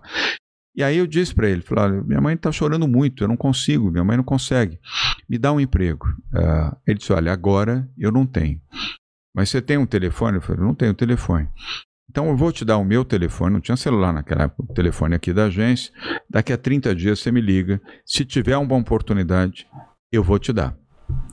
E ele cumpriu a promessa. Eu liguei para ele antes de 30 dias, eu estava tão ansioso, eu liguei, estavam uns 25 dias. Falei com aquela moça que me recebeu. Ela era telefonista e recepcionista. Ela falou: vem aqui. Ah, dá dois dias, vem aqui. Ele falou 30 dias, dá dois dias você vem aqui. Aí eu fui, de novo ele me recebeu, falou: eu vou cumprir a promessa. Tem uma oportunidade para você. Mas é um estágio. Mas eu vou conseguir esse estágio com alguma remuneração para você. Eu falei: tá fechado. Nem sei o que, que é, mas está fechado. E aí eu comecei a trabalhar. Eu fazia entrega, as coisas in- internas da Internas. agência. Eram três casas alugadas, uma ao lado da outra. Eu cuidava de arquivo, de limpar, manter os arquivos de fita. Lembra de fitinha? Não sei se você trabalhou Claro. em rádio naquela época. Não, era- trabalhei em, publicidade mesmo. Então. É. Tinha as fitinhas dos spots, dos jingles, etc. Eu tinha essas coisas também, essas. Não, isso aí Isso já era uma depois, outra é uma geração. beta, isso né? que você está vendo aqui, É uma- beta é, bem, depois. né? Aquilo ainda era filme. Filme ainda. Filme. Filme. Filme cinema. Filme Cara, cinema. Os comerciais de televisão não eram em beta, É. Betamax. Isso veio É, muito tempo bem depois. Ah, então, é, eu cuidava, limpava, arrumava, ah, colava os filminhos, fazia o que eles chamavam de o tráfego, que sai de uma sala, vai para outra, vai para outra, vai para o homem de criação. Mas, enfim, aquilo me deu um dinheirinho e eu trabalhava na hora do almoço também. Sabe por quê? Porque- Quem trabalhasse na hora do almoço, Rogério, ganhava um sanduíche e um suco de laranja. Para quem não tinha o que comer, Pô. você comer um hambúrguer com queijo, com, com ketchup e mostarda, amigo, faz uma diferença danada. E um suco de laranja, imagina, na minha casa não tinha suco de laranja. O máximo que tinha na minha casa era que suco. Que suco, aquela anilina. Você escolhia a cor, né? Eu escolhia o a sabor cor. era o mesmo, era, Era, só a cor. mesmo, é só a cor que mudava, A açúcar e ficava água. colorida. Eu lembro. Era o único, o É. único luxo que a gente tinha era que suco. Tomar suco de laranja Não. com açúcar, comer o hambúrguer com queijo, pô, eu tava- trabalhava todo dia na hora do almoço, porque podia comer. E economizava o dinheiro do almoço, comendo e trabalhando. Minha vida sempre foi assim. Por isso que eu até hoje sou uma pessoa que trabalha muito. E depois eu saía da agência, ia para a escola pública, a escola professora Marina Sintra. Pegava dois ônibus, ia para a escola, chegava em casa 10 para meia-noite, 15 para meia-noite. No dia seguinte, 8 horas da manhã, eu já estava na agência. Pegava o ônibus às 7 horas. Porque eram dois ônibus para chegar até Você lá. Ainda tinha um onde? trecho. Pinheiros. Tá. E eu tinha um trecho que eu tinha que andar a pé, depois pegar um ônibus, depois pegar o outro. E eu era super CDF. Eu queria chegar ah, no horário, 8 horas da manhã, eu estava lá na agência. Eu queria dar o exemplo de que eu estava grato pelo emprego e que eu era uma pessoa empenhada e dedicada. E deu certo, porque daí eu fui crescendo, melhorando a minha remuneração, melhorando o meu salário, fui crescendo, crescendo, crescendo, melhorei a minha condição, passei a ser um executivo, de executivo passei a ser um pequeno empresário. Mas, mas lá na, na agência Não, mesmo? na agência eu fui você saiu? crescendo, mas depois eu fui para a rede Tupi de televisão. Você nem lembra, Caramba, não. é, porque não é do teu tempo. É, Mas era a maior rede de televisão do quê lá? Brasil. Eu fui, eh, fui trabalhar como assistente eh, comercial na Rede Tupi. Ah, tá. E sabe por quê? Essa história eu nunca contei, vou contar agora para você que não está nos ouvindo aqui. Porque a agência de publicidade recebia os contatos da TV Tupi, da TV Bandeirantes, a Bandeirantes já existia, da TV Paulista, TV Excelsior, essas já desapareceram. TV Paulista depois virou TV Globo. E a Excelsior desapareceu, nem me lembro mais o que, que virou a Excelsior. E eles iam lá das rádios, tá, os contatos, eles iam vender espaço comercial nas emissoras. Eu fiquei amigo de um eh, contato da TV Tupi e começamos a conversar várias vezes. Ele ia lá duas, três vezes por semana. Eu disse: tem uma oportunidade lá na, na Tupi, porque contato ganhava bem, porque você tinha um fixo e tinha a comissão. Exatamente. Então você Que tinha era- mais a comissão. Que era uma grana dependesse. dependesse- Se você vendesse bem, eu era um bom argumentador, eu falava bem. Aí eu falei: se tiver uma oportunidade lá, me avisa que eu vou. Aí meses depois, um mês ou dois, dois meses depois, ele falou: ó, tem uma oportunidade para ser assistente de contato, topa. Falei: qual é o salário? X. Tem participação? Falou: tem, topo. Aí pedi dispensa na agência, agradeci muito, porque a agência que me deu essa oportunidade, e fui para a TV Tupi, na rua Avenida Alfonso Bovero, lá no Sumaré. O prédio está lá até hoje. Tá lá. Aliás, a briga foi MTV, nem sei o que, que é hoje lá. E ali eu, eu trabalhava. Comecei como assistente de contato. Trabalhando muito, ralando muito, de assistente de contato, virei contato, de contato virei gerente, e aí comecei a ganhar dinheiro. Porque o dinheiro era bom. Você tinha um salário, Mas, mas era o que você queria? Você estava na, na área que você queria? era, queria comunicação. Era comunicação. Era aquilo que meu pai tinha feito. Tá. né? Eu te falei, todos nós viramos publicitários. É. E aí foi que eu fui crescendo, pouco a pouco. Depois, aí, para não ficar uma história muito longa, aí fui, criei o meu próprio negócio, aí disso, esse negócio cresceu, O prosperou. que, que era esse primeiro negócio que você. Não, era uma, era uma empresa de marketing. Ah, é? É, para fazer ah, promoções ah, e eventos. Eu sempre gostei muito disso. É. E aí fui crescendo gradualmente, ganhando dinheiro, tornei uma pessoa bem sucedida. Até foi aí que eu falei para Luiz Erundina, lembra do debate em 2016? Não, você é, é o candidato dos ricos. Eu disse, a candidata Erundina, com todo respeito, eu não sou candidato dos ricos, eu sou um candidato rico. Aí, a coitadinha da, da Erundina ficou completamente desconcertada. Porque eu resolvi depois vir, vir para a política. O, o mesmo campo onde meu pai atuou. Lembra? Eu te contei é, isso aqui. Mas foi essa a trajetória. E aí eu fui trabalhando, trabalhando, trabalhando. ah, consegui ter um bom patrimônio ah, e tomei a decisão, então, de vir para a política em 2015. Eu já era filiado do PSDB desde 2001. 2015, ah, agosto de 2015, eu fui bater na porta do PSDB. Geraldo Alckmin era governador. Disse, governador, eu gostaria, se possível, se tiver uma chance de disputar o direito de ser o candidato do PSDB à Prefeitura de São Paulo. Então, mas peraí, Ele peraí. só faltou dar risada. É, então, é isso que eu queria entender. Por quê? Ele só porque eu queria. E eu achava que isso era possível. Democracia é assim, É. alguém tem que tomar iniciativa. Como é que você começou aqui? Ah, foi é uma longa história, mas, Não, mas aqui eu- Porque você tomou uma decisão É. Não, que mas- queria fazer. Mas, mas você você teve que bater na porta de É. alguém para fazer tudo isso que você Exatamente, fez aqui. mas, né? mas da onde veio essa ideia? Porque seu pai foi político fo- e você falou, você via e falou, um dia eu quero ser político também? Ou, Não, ou foi é, acontecendo? Aí teve um, vontade? para não fazer também uma longa história, eh, eu gostava muito do Montoro. Foi o Montoro que convidou meu pai para ir para política. Aí o Montoro me convidou para ajudá-lo nas na campanha dele em 1978. Olha como, Caramba. como eu tô usado, né? Como eu tô rodado, tenho 63 anos. 78, o Montoro era candidato ao Senado Ah. aqui. E eu fui ajudá-lo. Eu gostava dele e dos filhos dele, como gosto até hoje. Os filhos estão, felizmente, estão quase todos. Ele, infelizmente, perdeu dois dos filhos, mas os demais são todos aí, são muito boas pessoas. E ah, aí eu fui ajudá-lo em 78 a para o mandato dele como senador. Ele se elegeu senador. Depois, em 82, 1982, ele pediu minha ajuda de novo e lá foi eu ajudar o Montoro outra Essa vez a que era? governador. Era... Não, organizar um comitê de campanha. Tá. Era uma casinha pequenininha, a rua Bela Sintra, 1533. aqui nos Jardins. Um sobradozinho modesto e dali a gente fez a campanha E- do Senado. Você gostava desse, dessa, Gostava. desse ambiente de política? Gostava. Ah, então é Gostava. isso. Depois, em 82, a campanha dele ao governo. Aí já foi uma campanha mais estruturada. É. O comitê era na Brigadeiro Luiz Antônio, maior, melhor, mais organizado. E eu fui um dos coordenadores de comunicação daquela campanha do Montoro. Eu, Jorge da Cunha Lima e o Mauro Montorim. Eram os três coordenadores da parte de comunicação e tinham mais alguns ah, bons jornalistas, inclusive o Sardenberg. Sabe o Sardenberg? O Carlos Alberto Sardenberg, que está hoje na Globo e na Globo News Sim. ele era um homem de imprensa desta campanha. E eh, tinha um outro rapaz bom, e eh, hoje ele está meio aposentado como jornalista, Quartinho de Moraes. Eh, o Quartinho de Moraes e o, e o Sardenberg. E ali, mais o Jorge da Cunha Lima, Mauro Motorim, fizemos a campanha do Motor, que se elegeu governador em 1982. Em 1984, o Montoro teve a iniciativa de fazer as diretas já. E quem ele convidou para organizar os eventos da Direta Já? Eu. Caramba! E eu fui fazer, Você estava envolvido com. sim, eu fiz o primeiro comício, organizei toda a organização, montagem de palco, estrutura, ah, som, luz, tudo da- do primeiro comício das diretas na Praça da Sé, em Aquilo foi frente da Catedral, grande. dia imagem é icônica. 25 de janeiro Pra quem não, quem de não sabe do que a gente tá falando. 1984. Dá Aquilo mudou olhada- o Brasil. É, mudou o Brasil. Dá uma olhada- Tem umas fotos bem icônicas que eu, eu lembro hoje. Eu pensando agora, eu lembro dessas fotos. Sabe?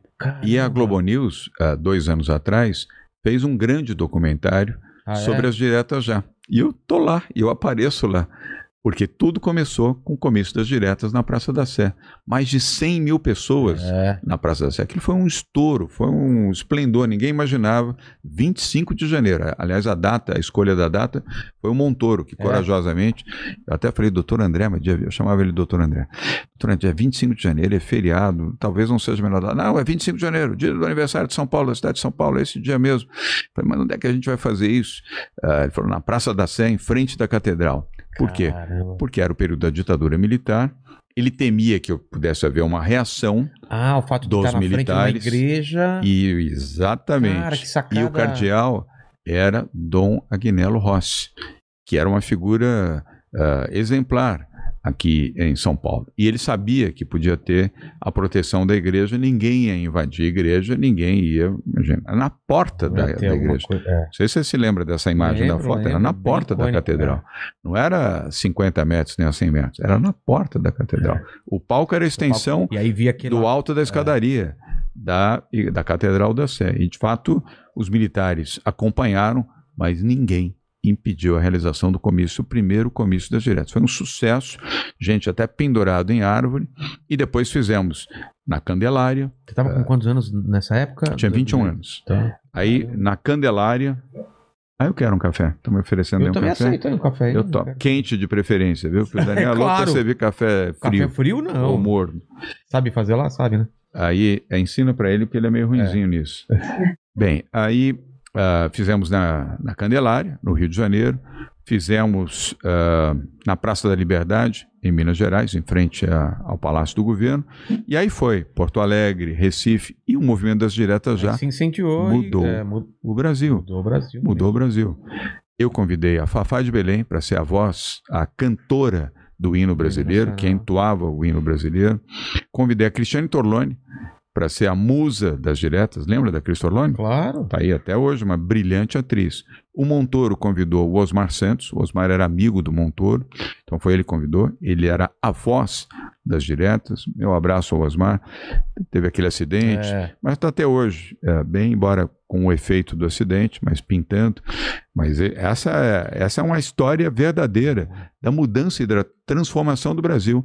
E as diretas já foram aprovadas no Congresso Agora Nacional. entendendo, porque pra mim pareceu meio, meio de repente vou ser pre... Então você tem toda uma Uma trajetória ligada trajetória, claro. Foi política. bom você ter perguntado para contar. É. Nunca contei isso. É, em não- microfone, primeira vez eu mim era um falando. empresário que deu na louca, falou, eu quero ser prefeito, e não é, né? Não, não foi tão louco assim. É. É, Ah, mas tinha é- uma história. Mas, mas Tinha foi, uma história. Foi, foi audacioso. Não, é. E Eu sempre fui Logo para audacioso. prefeito, né? Eu sempre fui audacioso. E Porque- voltando ao tema de prefeito, ah, Não, não, mas, mas aí acaba aí ou tem. depois di- da- você ainda continuou é, é, envolvido com política Aí, pelos bastidores. é, aí teve a eleição. é, Não, aí eu fiz um exercício na política. Tá. Dois exercícios, aliás. Mário Covas foi indicado prefeito da capital de São Paulo, antes de ser governador. Tá. E eu fui trabalhar com o Mário Covas, como secretário de turismo. Eu tinha 22 anos, Cara, fui secretário de turismo em São Paulo, do Mário Covas. Aliás, outra figura exemplar.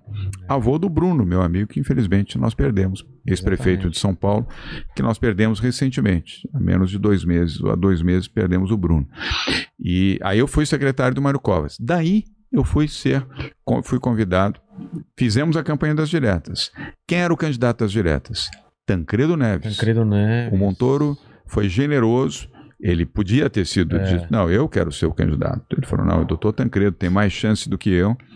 Ele então indicou o doutor Tancredo. Tancredo Neves, então governador de Minas Gerais, foi eleito presidente do Brasil, mas não tomou Que posse. tragédia, né? Porque morreu. Morreu. Lembra-se? Lembro, Diverticulite. Exatamente. Essa é uma história que você lembra, algumas pessoas lembram por muito- referência. é, muito criança. E eu outros, lembro. como eu, eu vivi de perto aquilo. E o doutor Tancredo, infelizmente, ah, morreu em Brasília antes de tomar posse. Quem era o vice de Tancredo Neves? José Sarney. Sarney. Do outro lado estava o Delfim, quem que era o, concorrente? Eu não lembro. Era Tancredo e. Tancredo e Sarney, ah, a chapa, não me lembro mais. Eram só tinham dois, porque Não, naquela não. época. É, Não, contra. é contra. É. Não me recordo mais. Tá. Ah, mas o fato é que, com a vitória do doutor Tancredo, e infelizmente a morte antes da posse, foi empossado José Sarney como presidente do Brasil. E o presidente José Sarney foi quem me convidou para assumir a presidência da Embratur. Eu aqui em São Paulo, eu ainda fiz e ajudei a fazer uma campanha não vitoriosa. Ah, Sabe é? de quem? De quem? Fernando Henrique Cardoso. Para? Fernando foi prefeitura. Ah, que. Eu Prefeitura. lembro disso, que ele É. sentou lá na, na cadeira. Na cadeira do Mário Obrigado. Covas. É. Do obrigado. Mário Covas. Não é que ele acertou o café Caramba. mesmo? Vamos ver. Pôs tomamos, adoçante é. aqui, pelo menos, não? O meu tá com adoçante também? Tá melhorando. Daniel Braga tá... Ah, tem aqui adoçante. Se quiser mais Tem adoçante ou não? Tem. Então pronto. Ah, tá vendo? O meu não tem, tá vendo? É o mandíbula aí. É, não, não, não- o mandíbula não ia acertar Eu sabia tudo, né? se você preferia com adoçante ou com açúcar. Ah, exato. E nessa época, nessa época era MDB, né? Era MDB, É, não exatamente. tinha, é. E, ah, e o Fernando Henrique perdeu para Jânio Quadros. Lembra-se? Ah. O Jânio foi eleito prefeito de São Paulo. É verdade. E quis o destino que o então derrotado Fernando Henrique Cardoso se tornasse depois presidente, do Brasil. Brasil. Eleito presidente do Brasil. Aliás, um extraordinário presidente do Brasil, eleito e reeleito. Que e eu mudou- participei Que disso. mudou também, né? Que eu fiz a campanha do Montoro, do Montoro, fiz a campanha do Fernando Henrique, a pedido do Montoro. ah, o Fernando Henrique cometeu alguns equívocos, esse de fazer a capa da Vejinha, sentado na, na cadeira, de, Exatamente. de prefeito. O Jânio ficou furioso. Depois fez até quando assumiu, você lembra? Ele levou ele um flit. ele desinfetou, né? Flit, lembra? É, aquele eu lá, lembro. O negócio do flit era assim. Você conheceu o Jânio? Conheci, Figura devia conheci. ser, né? Figura, figuraço. Ah, e o Fernando Henrique perdeu a eleição. Então, tudo isso me fez ficar muito próximo da, da política. E o presidente Sarney, que tinha sido colega do meu pai na Câmara Federal, antes do golpe de 64, sabendo que eu tinha sido secretário de turismo e aqui do Mário Covas, me convidou para assumir a Embratur. E lá fui eu, com 24 anos, ser presidente da Embratur. Então eu tive uma vivência política É. antes de bater na porta do governador Geraldo Alckmin, dizendo: olha, eu gostaria de ter a oportunidade de disputar para a Prefeitura de São Paulo. Mas mesmo assim, todo mundo que eles falaram? kkkk, não deram risada na hora por educação, mas, mas esse calcinha justa aí, coxinha, vem aqui, vai querer ser candidato a prefeito. Não é assim. O candidato é André Matarazzo, já está tudo? Ah, acertado. O André era vereador, tinha sido secretário, tinha sido ministro do Fernando Henrique, embaixador em Roma. Uma boa figura, o André Matarazzo. E se preparou para ser prefeito. Ele foi. eh, disputou a eleição para ser vereador, para se preparar para ser prefeito de São Paulo. Aí venho eu, disse, não, mas democracia não existe, já tem um nome indicado, é assim? Eu, de tanto insistir, encher, falei, pô, vamos ter que fazer alguma coisa, vamos fazer as primárias aqui, igual nos Estados Unidos. É. Vamos fazer prévia em São Paulo. Assim, tira esse chato daí, que não entende nada de política mesmo, não vai ganhar coisa nenhuma, e a gente ainda dá uma feição democrática para Exatamente. as prévias. Aí fizeram as prévias com o André Matarazzo. Aí eu me inscrevi nas prévias. Foi engraçado até porque tinha que pagar para participar das prévias. Paguei 35 mil reais para participar das prévias em 2015. Ou taxazinha cara, é, né? caramba. que o PSDB estava sem dinheiro, eu era empresário bem cedo, os caras falaram, bom, vamos aproveitar, vamos é. tirar um dinheirinho desse, Não vai ganhar mesmo ainda. desse calça é. justa aí, desse calça apertar, vamos tirar um dinheirinho dele aí. O André teve que pagar também, ele ficou bravo pro show, mas pagou os 35 mil reais também. Aí começamos as prévias. E aí ah, aconteceu o que ninguém imaginava. Eu fui crescendo e ganhei as prévias. E sem contar que no meio do caminho, como eu estava crescendo, ainda colocaram mais três candidatos, Rogério. Ah, Era um. Aí eu passei a enfrentar quatro. E eram quatro bons candidatos. Zé Aníbal, que foi presidente do PSDB, sena- até hoje, senador suplente da República, ex-deputado e ex-presidente do PSDB. E ex-secretário de Estado. Ricardo Trípoli, hoje secretário do atual prefeito Ricardo Nunes. Mas era líder do PSDB na Câmara Federal, um deputado com sete ou oito mandatos, uma família de parlamentares. Bom deputado também. E o Bruno Covas, deputado federal mais votado do PSDB. Falei, putz, comecei disputando com o André Matarazzo, agora tem André Matarazzo, Zé Aníbal, ah, Zé, o Ricardo Trípoli e o Bruno Covas. Putz, agora complicou o negócio. Aí fui, fui, fui, fui, fui, fui, fui, trabalhando, trabalhando, trabalhando. Faz, faz- Tem campanha? Ou... Tem campanha, Tem não, campanha, eram é os normal. filiados que votavam, eram mais de, de- Aqui na capital, naquela época, eram mais de 80 mil por aí de filiados aqui. E eu fui, Zona Leste, Zona Sul, Zona Norte, bati na porta, tomava café, ficava na porta da- da- das, eh, dos- das companhias de ônibus para falar quem era filiado do PSDB, enfim. Fui fazer o que se faz: campanha. Campanha. Pé no barro. Pus a minha calça jeans, a minha calça justa, a minha camiseta, o par de tênis. Eu tenho um par de tênis até hoje, guardado, porque eu usei depois em 2018. E o que aconteceu? Ganhei as prévias do PSDB. E aí, para ser candidato pelo PSDB, eu tinha a vitória das prévias. E olha só o que aconteceu. Presidente Fernando Henrique Cardoso, eu adoro ele, fez 90 anos agora. Uma grande figura, ah, ele tem todo o perdão do mundo pelas coisas, às vezes, ah, um pouco estranhas que fala, mas ele foi um grande presidente, eu já citei isso aqui. Mas por que, que eu fiz essa menção? Porque ele deu uma entrevista para o Estadão, dizendo, é, esse João Dória ganhou as prévias, tá, mas não tem condição nenhuma de ganhar a eleição. Se chegar em quarto lugar, ele foi educado. Mas ele disse, se chegar em quarto lugar, já está bom, já fez a primeira experiência da política, a política é assim, passo a É. passo, ah, subindo a escada, degrau, degrau. Chegar em quarto lugar, tá bom. Eram 13 candidatos. Então, ele foi coerente, né? Eh, porque era contra o Fernando Haddad, No PT, é. do PT, apoiado pelo Lula. Lula não estava preso. E quem era presidente da República? Dilma Rousseff. É. Então você tinha presidente apoiando o prefeito e Lula apoiando o Fernando Haddad. Que não foi, ele não foi brilhante como prefeito, mas não foi um mau prefeito. E não foi ladrão. O Fernando Haddad não roubou. Tanto é que nós fizemos uma transição muito educada. Agora, era o Fernando Haddad, a Marta Suplicy também disputava, a Luísa Erundina disputava, o falecido Major Olímpio disputava e o então líder das pesquisas, Celso Russomano, deputado É federal. verdade, ele começou disparado. É verdade. 38%. A primeira pesquisa Datafolha tinha 38%. O Fernando Haddad tinha 24%, a Marta tinha 17%, a Luísa Erundina acho que tinha 12%, o Major Olímpio, naquela época era deputado, acho que tinha 5 ou 6%, eu tinha 1%. A primeira pesquisa antes da- do processo eleitoral tinha 1%.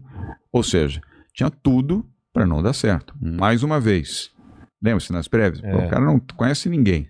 Não é orgânico do partido. Vem aqui querer disputar Não ia chegar nem vai quarto. tomar um É. ferro, É. é, ia chegar em quarto lugar. Eram quatro É. candidatos, ia chegar em quarto lugar.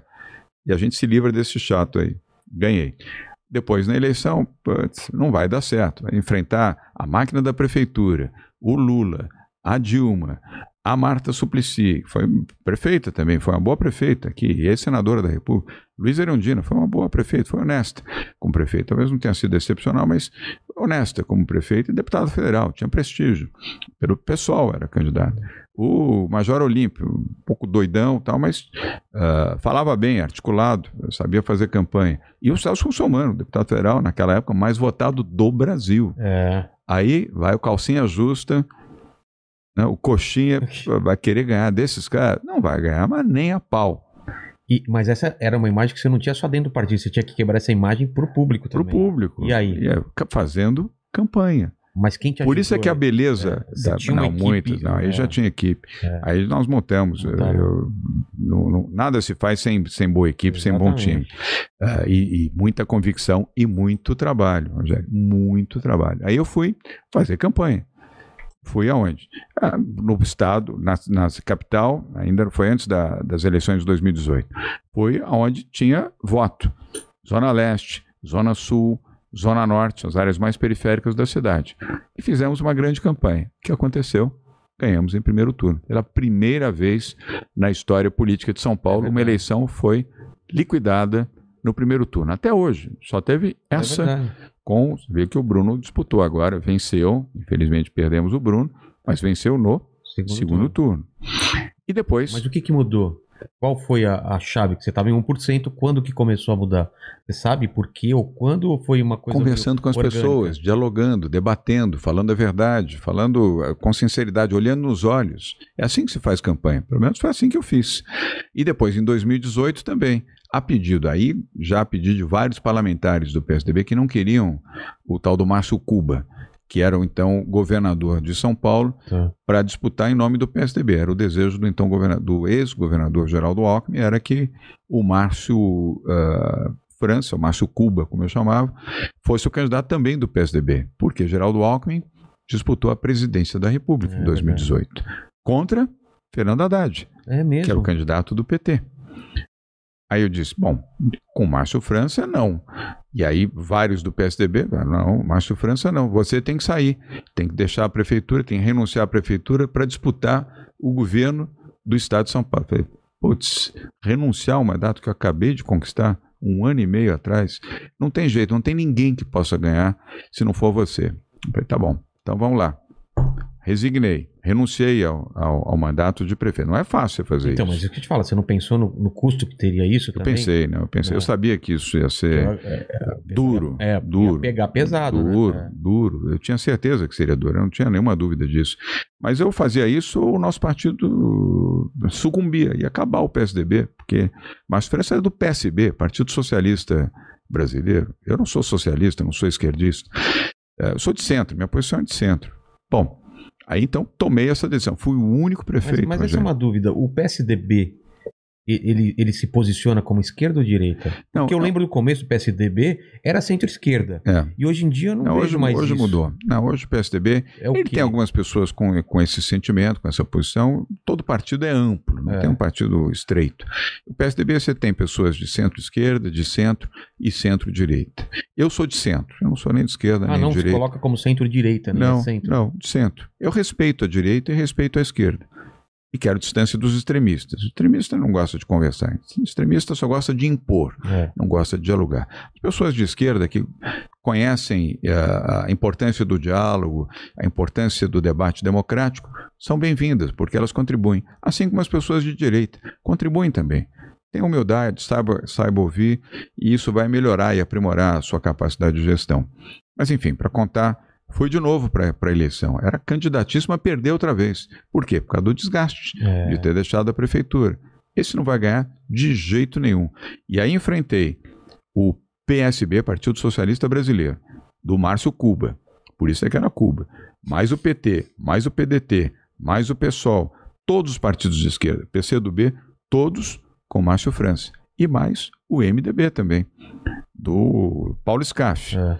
que não perde uma oportunidade onde ele consegue enfiar alguma coisa, ele vai. Ele já foi PSB, já foi, ele vai rodando de partido para ver se encontra alguma oportunidade. E ele apoiou o Márcio França. Aí fomos para a eleição e o resultado você já sabe. Ganhamos. Por isso que eu estou aqui, inclusive, É. como governador de São Paulo. Então, eu estou acostumado com esses enfrentamentos. Quer dizer, alguém me diz, não, mas você vai agora enfrentar as prévias do PSDB? Vou. Prévia ajuda, prévia é bom, não tem nada É de bom, mal. né? Porque se você não.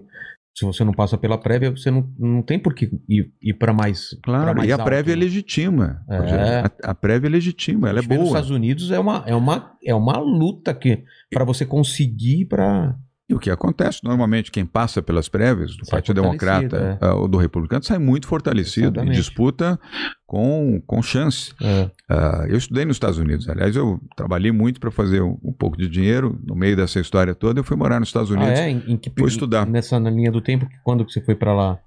antes de começar na política. Ah, tá. Antes de começar na política. Foi estudar Ah, o que lá? Eu fui estudar na Georgetown, na Universidade Católica de, de Georgetown, em Washington, D.C., a capital americana. Eu tinha muita estima, muita, muita admiração pelo povo americano, tenho ainda. Não por esse maluco desse Donald Trump, mas ah, pela democracia, pelos valores eh, da democracia americana, economia liberal, etc. Mas de certa forma, a eleição do Trump é, trouxe uma possibilidade, acho que, do- da galera de pensar, pô, o Trump também é um cara meio outsider, né, da política, e, e eu acho que viu em você também um cara, claro, não tô falando nenhuma comparação fora essa, mas um empresário, um cara do negócio que pode- Talvez. talvez, Talvez né, sim. Não, talvez É. sim. O Trump tinha essa, essa imagem, mas É. só ninguém imaginava que, que ia, que É. seria o que foi, infelizmente. Aliás, ele foi negacionista, depois ele mudou. ele mudou. Lembra-se? No início ele não queria vacina e tal. Falava igualzinho o Bolsonaro. Aliás, o Bolsonaro elegeu ele para ser ídolo. Exatamente. Eu não vejo o problema de uma pessoa errar, o problema era continuar, Continuar, no erro. né? Ele se ligou rapidinho que... Perfeito. É. Sua colocação está perfeita. Errar, Porque errar todos nós parte, podemos. O que você não pode é continuamente errar. Exatamente. Aí é, primeiro, falta de humildade e, desculpa a expressão, burrice. É, eu ia falar isso. Ou é burrice duas, ou é- três vezes, eh, você está assinando o atestado de, de burrice. É. Então, ah, por que esse ensinamento ah, da- do, do enfrentamento, de buscar as coisas difíceis? Porque a vida ensina a gente assim, Rogério. É isso, que- porque Eu- você, já, eu- você eu- tinha eu- sucesso. Eu fui tinha- pobre, É. tive dificuldade, não tinha luz na minha casa, ah, luz de velas, ah, não comia carne. Eu fiquei quase dois anos sem comer carne em casa, porque não tinha dinheiro para comprar carne.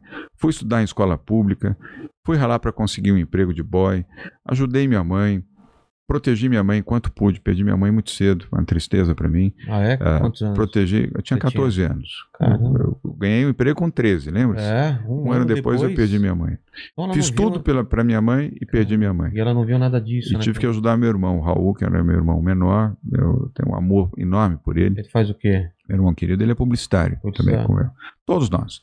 Depois, no segundo casamento do meu pai, nós tivemos mais o Rafael e o Marcelo, que também são publicitários. né? Família São publicitária. maravilhosos, meus irmãos queridos, embora ah, filhos de uma outra, ah, de uma outra mãe, não da minha mãe, mas eu tenho carinho, amor, estima ah, por eles, como tenho pelo Raul, meu irmão. Então, a vida me ensinou a fazer os enfrentamentos, a lutar. E é isso que eu vou fazer também. E lutar para que nós tenhamos a melhor via.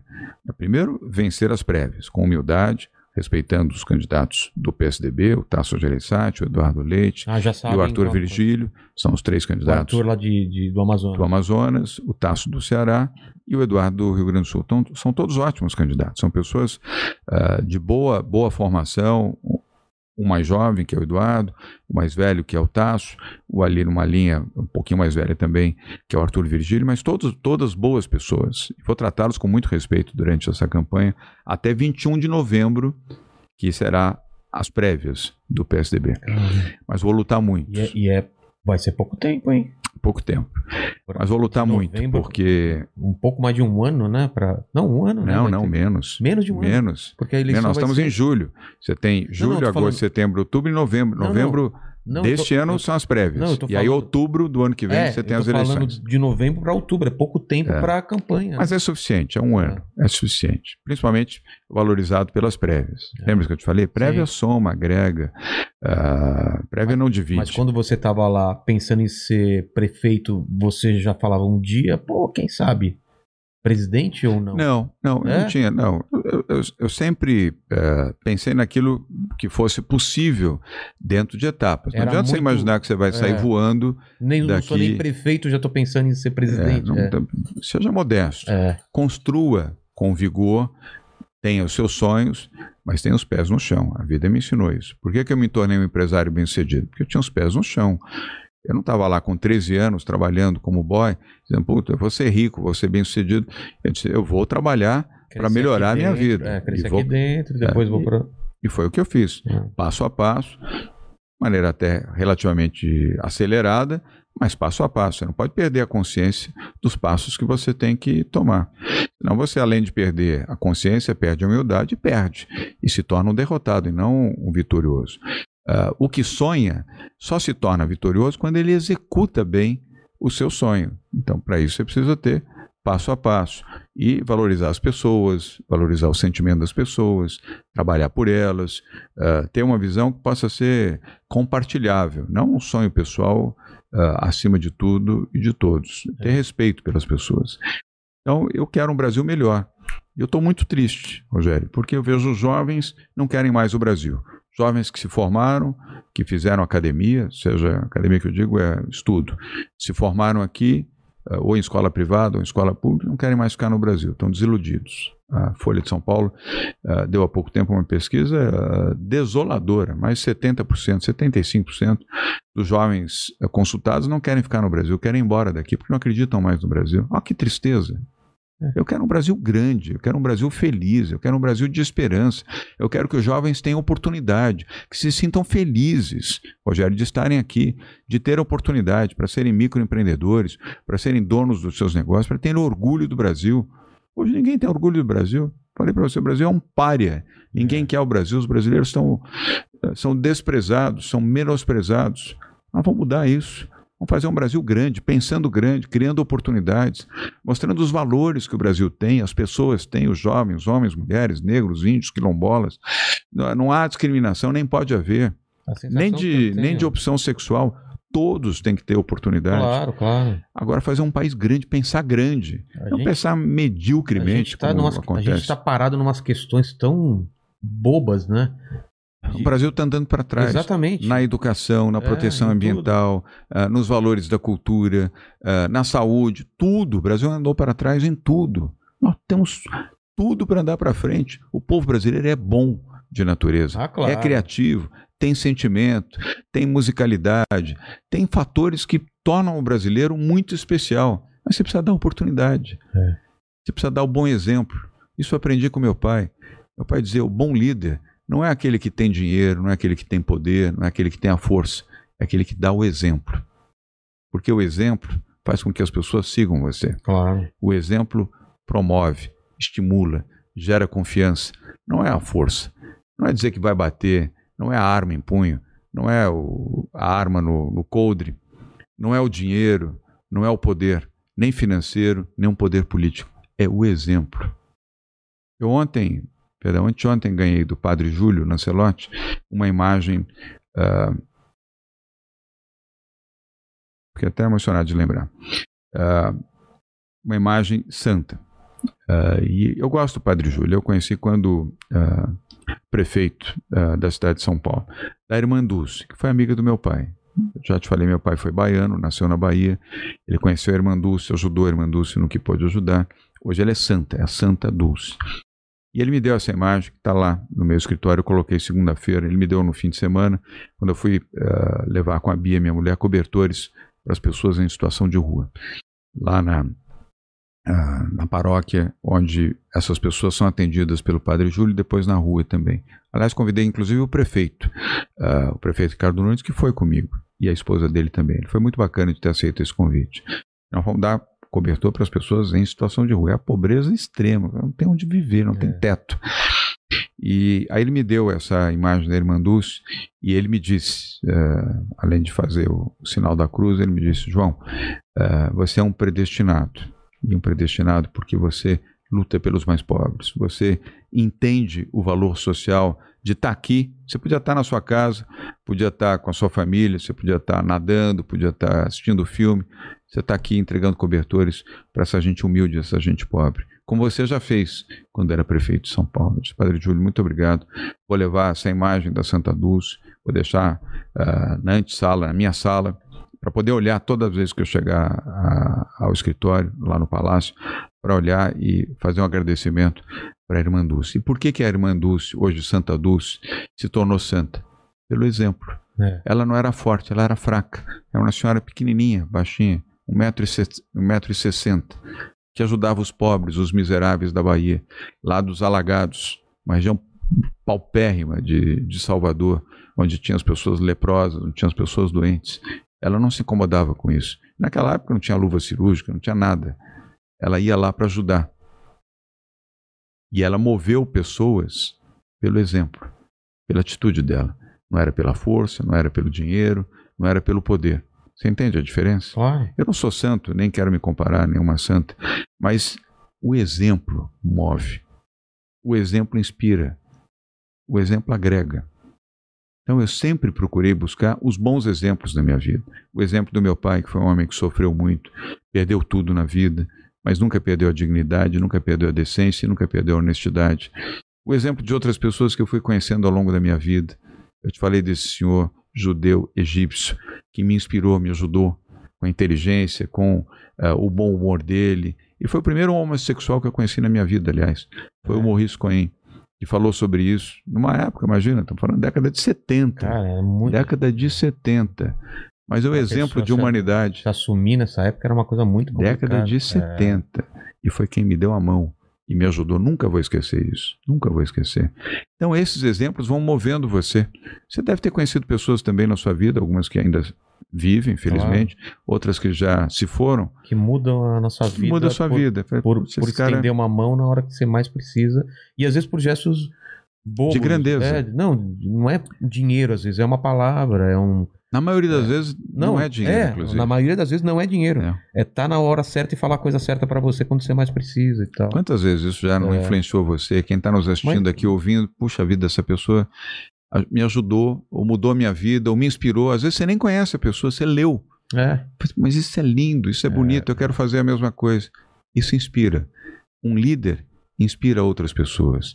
E é o que eu, se eu puder ajudar a melhorar o Brasil e a inspirar as pessoas e que outras pessoas ajudem a inspirar outras pessoas para mudar o Brasil, para ser um país lindo, um país próspero, um país sem pobreza, sem miséria, sem discriminação, ou tendo o mínimo disso e não no máximo como a gente está hoje, uma situação lamentável, triste, dramática, pessoas morrendo, pessoas sem emprego, pessoas sem ter o que comer, pessoas morrendo no frio, Sem horizonte. sem horizonte nenhum. Mas por que, que Dá para mudar. Por que você acha que a gente chegou nessa, nessa, nessa dicotomia, nessa, nessa coisa tão rasa de esquerda e direita, de um ódio, de uma briga, e isso tá acima de tudo? Qualquer.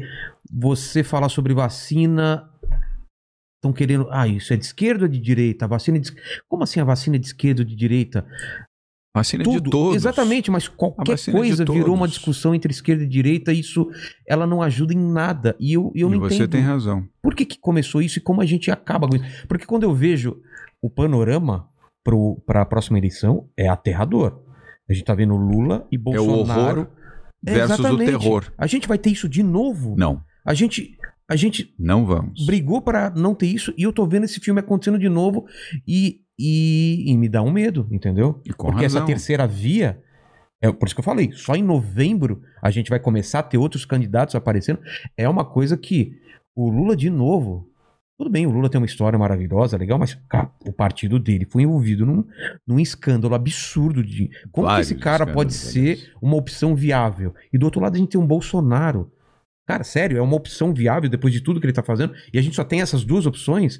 E parece que é isso. Isso é uma coisa que deixa a gente, eu pelo menos, sendo mais velho, Sem esperança. sem esperança, exatamente. Porque uma coisa é, ah, tá, pô, estamos vendo é, é, um panorama difícil, mas eu tô vendo no horizonte uma coisa melhor. Agora a gente vê no horizonte isso. E aí? O que, que a gente faz? Por- Muda. primeiro, por que, que a gente Muda. por que, que a gente chegou nessa, nessa briga horrível entre esquerda e direita, é, amigo brigando com amigo, familiar com familiar, numa pandemia que eu achei que a gente ia se unir mais. Você não pensou? Falou, não, pandemia, todo mundo vai se Era unir. hora de unir todos. Mas foi o E contrário. o Brasil foi dividido. Exatamente, o Brasil foi, foi E dividido. quem mas pagou essa conta? 526 mil Exatamente. mortos até agora. Por que, que aconteceu isso? Você fez uma análise da onde começou isso? Radicalismo. O radicalismo traz radicalismo. O que elegeu Jair Bolsonaro? O voto anti-PT. Exatamente. E- O mas- que tem o Jair Bolsonaro? Eu não quero ser desrespeitoso com ninguém. É. Mas qual a inteligência do Jair Bolsonaro? Qual, um a, cara- histó- qual a biografia de Jair Bolsonaro? O que ele fez na vida que pudesse fazê-lo ah, um líder que engrandecesse o seu mandato? ele você não é capaz de certo dizer. na hora certa. Ninguém é capaz de dizer porque ele não fez. É. Ele até do exército foi expulso por incompetência, por insubordinação. Quem recomenda rachadinha e acha que isso é normal? Quem rouba um tostão rouba um milhão. Exatamente. Eu aprendi isso. E- Quem rouba um tostão, e ele, rouba e ele se um elegeu milhão. com, esse, com esse discurso anticorrupção. E aí, de E repente, o discurso- anti-PT. e anti-PT. O que elegeu o Bolsonaro foi ser o anti-PT. E, e ele não entendeu isso. Ele, se ele entendesse Nem tem isso, capacidade para entender. Mas ele tá mal quero ser assessorado. Mas ele tá mal assessorado também. Porque se ele entendesse que o principal coisa que elegeu ele, que moveu, foi o antipetismo, ele entenderia que o que o pessoal viu no PT não queria ver no governo dele. Claro. E aí tá repetindo os mesmos erros. Ah, rachadinha ok, tal, tal, tal. O que, que é? Essa rachadinha é uma coisa normal mesmo? Acontece? Claro que não é normal. Então, Você roubar não é normal. então, mas por que, que é Roubo colocado? é roubo. Tá no por que, que é código. colocado como se Tá fosse no uma Código coisa... Penal. uma não pode se coisa- você roubou mil reais sabe- ou um milhão de reais. Você é sabe- ladrão. É, pra quem não sabe o que é rachadinha, é aquela coisa de você contratar as pessoas e elas devolverem um dinheiro pra você, não é isso? Contrata, não É. trabalha, dinheiro público na Assembleia Legislativa ou na Câmara Municipal. E depois ela não trabalha e ela fica com 10 ou 20%, dá 80% ou para o vereador ou para o deputado. Isso é roubo. É roubo de dinheiro público. Isso é roubar. O roubo não se caracteriza pelo volume. É. Roubo é roubo. Exatamente. Entendeu? E se alguém entra aqui na sua casa, rouba o seu equipamento de som, roubou. Roubou. E se alguém entrou no banco e levou do banco um milhão de reais, roubou também. Os dois são ladrões. É. Você vai tipificar o roubo eh, de acordo com o Código Penal, mas os dois são ladrões. E eu vejo. Então nós não podemos. E, e o- e o- a situação anterior também foi uma É. situação. Nunca se roubou tanto no Brasil. Os fins não justificam os meios, Rogério. Concordo. Não há como justificar O- alguém que atenda os pobres mais, e os o rouba humildes. mais faz, não, não existe isso. Rouba mais não se faz. justifica. Não se justifica. Por isso, uma posição de centro é difícil. Você pode dizer, puxa, mas é difícil. Mas é difícil. É. É. Mas existe. Uma posição de centro, uma posição equilibrada, que sabe conversar com a esquerda e com a direita e longe dos radicalismos, longe do populismo. O populismo não leva a nada. É. O populismo leva ao que aconteceu na Venezuela, o que aconteceu em Cuba, o que aconteceu em outros países que se perderam ou na direita ou na esquerda. Hitler o que era? Um direitista, uma extrema-direita. Mussolini na Itália, Benito Mussolini o que era? Um extrema-direita. Um radical de direita, não era de esquerda. Aliás, cresceram, por quê? Se colocaram contra o comunismo. Ah, comunismo, qui in Italia non c'è più, non, non c'è possibilità. Aí, pá, transformou o fascismo num fascínio que levou ah, milhões de italianos à morte. E a, a- a destruição completa da Itália, que só se recuperou depois do final da Segunda Guerra Mundial. E a Alemanha, que foi destroçada também pela guerra. E 6 milhões de judeus perderam a vida, pagaram com a sua vida. E até hoje, um drama, um trauma na vida de milhões de pessoas, de descendentes eh, de judeus que foram assassinados, foram eliminados Exatamente. por Adolf Hitler. O que era Hitler? Era uma extrema-direita, um fascínora. Você Tem entende? Stalin do outro lado também. Assim como Stalin. É. Aí vamos do outro lado. é. Stalin matou, assassinou milhões de russos pela esquerda, Exatamente. populismo e É, o- outros O tantos. extremismo, né? O extremismo. Mas a, o caminho do eleição- centro é o caminho do equilíbrio, é o caminho da eleição- paz, é o caminho do entendimento, é o caminho do crescimento, do respeito pela democracia, ah, da liberdade, ah, da oportunidade, ah, do respeito por aquelas pessoas que pensam diferente É. e que não necessariamente pensam como você e nem por isso devem ser tratadas como antagonistas e eliminadas ou ameaçadas de morte ou emparedadas pelas fake news Ou ou por arma no coldre ou na, na sua cabeça. Uma versão moderna que é cancelamento, é tirar o emprego da pessoa por causa, que, por causa de, de pensamentos diferentes. É um erro. Mas a última eleição meio que mostrou que os lados mais extremos não ganharam muita coisa, não, né? Esse, esse, Você o- fala das eleições municipais é, o Bolsonaro, agora, 2020. E, é, o Bolsonaro, o Bolsonaro Já por um caindo. o PT já caíram. Foi um recado um pouco, né? Claro. pra- pra- Por isso é que hoje as pesquisas indicam isso claramente. É que as Rogério. pesquisas estão indicando que o Lula venceria no primeiro turno, quase. Sim, mas indicam também que 50% do eleitorado no Brasil é o. É. Nem Nenhum. Lula, nem Bolsonaro. Eles podem ter uma porcentagem grande, mas tem reje- rejeição muito grande. Muito também. alta, muito alta. E o Bolsonaro fazendo jus, porque todo dia faz bobagem, todo dia comete atrocidades. E a lembrança do Lula não traz esse entusiasmo, traz a circunstância de que hoje ele venceria o Bolsonaro. É. Mas as eleições são em outubro de E por- 2022, E o Lula quer não mais, agora. o Lula quer mais que o Bolsonaro continue. Ele não quer Claro, que o Lula o melhor adversário para o Lula é o Bolsonaro, É, evidente. Exatamente. Não é ter alguém que seja capaz de E o melhor adversário E sim pro alguém que Bolsonaro- já sucumbiu É. ao seu, à sua própria conduta e sucumbirá ah, ainda mais ao Lula. O Bolsonaro está assim, ó, em- no desfiladeiro. Mas aí, aí eu vou ter que fazer uma provocação. e na, na eleição, quando você se, você se aproximou do Bolsonaro, naquela época você não tinha noção que ele ia se tornar o que era, era hoje? Não. Porque era o antipetismo. Você também estava batendo no, no, no Eu, PT. eu venci o PT, como é que eu poderia votar no PT? Exatamente. Eu venci o Fernando Haddad É. na Prefeitura de São Paulo. Como é que eu podia votar no PT? E eu não anulo o voto. Isso, por princípio, eu não anulo nem cancelo o voto. Eu não voto em branco e nem cancelo. Eu tomo uma lado. decisão. E tomei uma decisão. Agora, eu ouvi do Bolsonaro que ele teria Sérgio Moro como ministro. O que, que ele fez com o Sérgio Moro? Defenestrou, demitiu o Sérgio Moro e hoje ainda intimida o, é. o- o Sérgio Moro. O Sérgio nem está vivendo mais no Brasil, está vivendo em Washington, nos Estados Unidos. Ah, vou fazer um programa liberal, vou desestatizar, privatizar. Privatizar. O que que privatizou? E a TV? A, Nada. a TV. A TV Lula, que ele Brasil, falou, sei lá como é que que ele chama. chamava de TV Lula, né? Lembra? É. É. Continua, tá lá. Vou acabar, vou ter. Que é um absurdo, tá lá. Cheio de gente fazendo o quê? Só exaltando. Bolsonaro é o máximo, Bolsonaro é um gênio, Bolsonaro é isso, Bolsonaro é aquilo. O dia inteiro deve ter lá 400, 500 pessoas ganhando salário de dinheiro público para ficar exaltando a figura do Bolsonaro. Não cumpriu com nada, com nada. Ainda agrediu o meio ambiente, colocou fogo em parte da Amazônia, um absurdo completo. Em dois meses de, de governo Bolsonaro, eu disse, mas que erro que nós cometemos, eu inclusive. É. E eu não tenho compromisso com erro, Rogério. Eu errei ao votar em Jair Bolsonaro. Como milhões de outras pessoas também erraram, porque acreditaram que ele poderia simbolizar Uma o anti-Lula é, e um governo liberal, um governo ah, pró-Lava Jato, pró ah, a justiça, sem corrupção, etc. Olha aí a CPI do dólar. Não, pode comprar. Compra a vacina, mas lembra que tem Dólar. um dólar para mim e eu vou dividir esse dólar com outros, mas pode comprar. É. Faz rachadinha, uma boa. Né? 01, 02, 03, pode fazer rachadinha, porque o pai do 01, do 02, do 03 fez rachadinha e ensinou os filhos a fazerem rachadinha. Olha onde é que a gente foi parar. Então, nem Lula, nem Bolsonaro, nem horror, nem terror. Eu não quero ser descortês aqui, nem fazer acusações para ninguém. A justiça fará isso. É. E a justiça divina também. O meu campo é outro. Meu campo é do Brasil, das pessoas de bem. É possível reunir no centro democrático pessoas de bem e colocar o Brasil numa posição que gere emprego, gere oportunidade, atenda aos mais pobres, tire essa diferença colossal entre os mais ricos e os mais pobres. E para isso, você não precisa criar vulnerabilidade para os mais ricos, cria oportunidade para os mais pobres. Outra coisa também que eu fico pensando é, porque se discute, ah, mas pra, a gente tem que, que negociar com todo mundo e tal.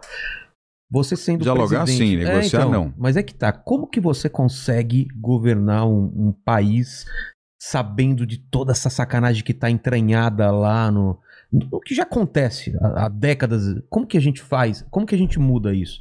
Com Porque- atitude. Com atitude. Eu assumi o governo de São Paulo e fiz um secretariado dos melhores nomes que eu pude encontrar. Não perguntei para ninguém se tinha votado em mim, se não tinha votado, se era à esquerda, se era à direita. Tem que ser honesto, decente, não vou contratar malandro para ser secretário de Estado e tinha que ter competência. E trouxe pessoas competentes. O que, que aconteceu? Nós estamos fazendo um ótimo governo, modéstia à parte. É um governo coletivo. São Paulo, para dizer, ah, bom, está exagerando, não estou exagerando, não. São Paulo, só no primeiro trimestre desse ano, gerou quase 300 mil novos empregos. 297 mil novos empregos no primeiro trimestre desse ano. São Paulo vai crescer, ao término deste ano, 7,6%. O Brasil vai crescer 5%. São Paulo cresceu mais do que o Brasil em 2019, 2020, vai crescer mais em 2021. E sabe quando isso aconteceu antes? Nunca. Ah, é? São Paulo já cresceu igual ao Brasil. Mais do que o Brasil? Não. Por quê? Boa equipe, bom time. Henrique Meirelles como secretário da Fazenda, Patrícia Ellen, secretário de Desenvolvimento Econômico, o Rosselli como secretário de Educação, um timaço de pessoas em várias áreas diferentes, na agricultura, na cultura, no turismo, ah, no esporte, no lazer, uh, no desenvolvimento social, proteção, o, o, governo que fez o Vale Gás, o governo que fez a dignidade íntima para oferecer absorventes femininos para as mulheres e para as meninas. É o, vale Gás? o Vale Gás é um vale de 100 reais para as pessoas uh, de sem renda, as pessoas, vão dizer, que vivem em comunidades muito pobres, tem que ter dinheiro para comprar o gás. É. Não dá para comprar 100 reais, você gastar 100 reais para comprar um botijão de gás, Rogério. É muito caro cada dois meses você gastar 100 reais, para quem não tem renda, tem é muito. Tem o negócio dos incêndios que tem. Também o risco, você põe espiriteira em, é. em, em, latas de sardinha, que você põe álcool e põe a panela em cima. Se cai aquilo, pega fogo no barraco, pega fogo na casa ou pega fogo nas pessoas. É um perigo. Você tem que dar o acesso ao gás, mas custando 100 reais, 110, 115, 120. Então nós queremos um programa do Vale Gás. Uh, mês sim, mês não, a pessoa recebe o Vale Gás para comprar o gás o Dignidade Íntima, absorvente feminino, custa cinco reais um pacotinho de, de absorvente feminino. Cara. Uma menina, uma mulher, tem que usar durante o mês dois, três pacotes. Não tem dinheiro para isso. Tem dinheiro para comprar comida, como é que vai ter para comprar é. absorvente? Nós estamos investindo 30 milhões de reais oferecendo absorventes femininos para as mulheres, começando pelas meninas da rede pública de ensino. O São Paulo Acolhe, você sabe o que é o São Paulo Acolhe? Não. É um programa que dá R$ 1.800 para as famílias dos órfãos da pandemia. As famílias sem dinheiro, o único provedor que era o marido ou a esposa, ou muitas vezes perderam os dois, é. não tem como obter nenhuma oportunidade de trabalho, porque quem tinha oportunidade de trabalho morreu. Se foi. É. Se foi.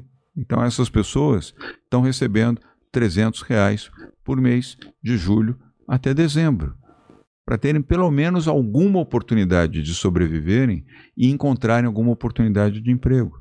4 milhões e 200 mil cestas do alimento solidário. 4 milhões e 200 mil cestas do alimento solidário. Para atender a população que precisa ter comida. São caixas com 25 quilos de alimentos que podem uh, suportar a alimentação para uma família de 5 pessoas por 30 dias. Essa é a visão social, essa é a visão de compaixão que o governo de São Paulo está tendo com quem mais precisa. E nós estamos fazendo isso a Bolsa do Povo, vários programas com recursos que nós temos para atender quem mais precisa. Isso talvez não seja muito, e não é, mas é um gesto, é uma atitude que ajuda quem mais precisa. Quando eu fui levar cobertores agora no sábado, lá com o padre Júlio Lancelotti, na pastoral, para essas pessoas em situação de rua, eu falei, bom, nós levamos 100 reais, 50 reais de um cobertor, e 50 reais de um cobertor térmico. Sabe esses sacos de Sim. dormir térmicos? São, são bons e evitam que as pessoas pobres que moram na rua deitem sobre, sobre, sobre, sobre o, o, piso gelado, da, da, calçada uh, ou sobre uma, uma área molhada. Ele é impermeável. E mais um cobertor de boa qualidade. Você pode dizer isso é muito? Não é. Mas para quem não tem nada, Rogério, é. é muito importante ele receber isso. Então, a comida, o alimento, o pão, o cobertor, o agasalho, o aluguel social, a vacina, a saúde, é você poder criar oportunidade para uma pessoa pobre poder tomar um banho quente, com sabonete, com um shampoo, para poder ter minimamente a sua dignidade. São pequenos gestos que constroem uma grande nação. São pequenos gestos que podem ajudar quem mais precisa. E é isso que a gente está fazendo aqui. E convidando outras pessoas a fazerem também. Eu convido a empresa privada para nos ajudar e eles respondem positivamente. Esses cobertores eu consegui de uma empresa, CCR, que foi lá no, no Palácio dos Bandeirantes essa semana para assinar um contrato conosco e eu pedi ao presidente da CCR: eu preciso da sua ajuda, porque eu estou vendo o frio intenso em São Paulo. Eu posso comprar, o governo de São Paulo tem dinheiro para comprar cobertor, mas eu tenho que fazer o processo licitatório. Vai levar 120, 150 dias. 150 dias já acabou o inverno. Já muitas é. pessoas morreram de frio nas ruas em São Paulo. Se você me ajudar, você pode comprar imediatamente e doar para o governo de São Paulo. E ele aceitou 50 mil cobertores. 2 milhões e meio de reais, não é pouco. Você entende? Por é. que, que ele fez isso? Porque ele confia ele tem confiança de que isso vai para quem precisa, que são as pessoas pobres, as pessoas em situação de rua. A nova fábrica do Butantan está sendo feita com investimento privado, não tem dinheiro público. Porque se fosse ter processo licitatório, ia levar de novo 120, 150 dias, aí tem processo, impugnação, aí não dá, aí entra um promotor, aí entra uma ação pública. Nós precisamos de vacina. Então pediu ao setor privado, o setor privado aceitou, se mobilizou, e doou 160 milhões para o Butantan para fazer a fábrica que está ficando pronta agora. Essa que vai fazer a vacina que eu te falei, que a partir de outubro, novembro, dezembro, ela vai estar pronta. Mas é- e aí quando a gente joga para o âmbito nacional, que, que, que experiência que você teve de prefeitura e governo que dá para levar para lá numa São Paulo é numa uma estrutura nação, maior? Rogério. São Paulo é uma nação, é um Estado-nação. Nós temos 46 milhões de habitantes, o mesmo tamanho e praticamente a Portugal? mesma população da Espanha. E po- é Não, bem maior que Portu- Portugal. Maior que Bem Portugal, maior né? que Portugal e com três vezes a população de Portugal. Caramba. Três vezes o tamanho de Portugal, quase, e três vezes a população de Portugal. São Paulo, como nação, se fosse uma nação, São Paulo só seria menor do que o Brasil, porque São Paulo está no Brasil, Sim. e o México, na América Latina. Nós somos maiores do que o Chile, do que a Argentina, do que o Peru, do que a Colômbia. Essa é a grandeza de São Paulo. São Paulo é um Estado-nação. Tudo que nós estamos fazendo aqui, nós podemos fazer a nível nacional. Nós estamos recuperando a área mais pobre do Estado, que é a região do Vale do Ribeira. Você já ouviu sobre Sim. isso? É. Um IDH igual ao do Nordeste. Baixíssimo. Já mudou. Porque nós lançamos lá o programa Vale do Futuro, investindo 5 bilhões de reais nesses quatro anos. É porque Dois anos de investimentos já feitos lá. É porque, porque a gente quer sair, claro, o assistencialismo é, é- tem que ser feito, né? Tem pessoa morrendo de. Você falou, tem gente que tá morrendo de frio, morrendo de Que fome. precisa do cobertor, que precisa da comida, precisa do abrigo Isso já. é o agora. Mas nós não podemos eternamente É, ficar no assistencialismo. Exatamente, isso é o agora, que tem que ser feito, mas eu, eu, eu não vejo dos governantes.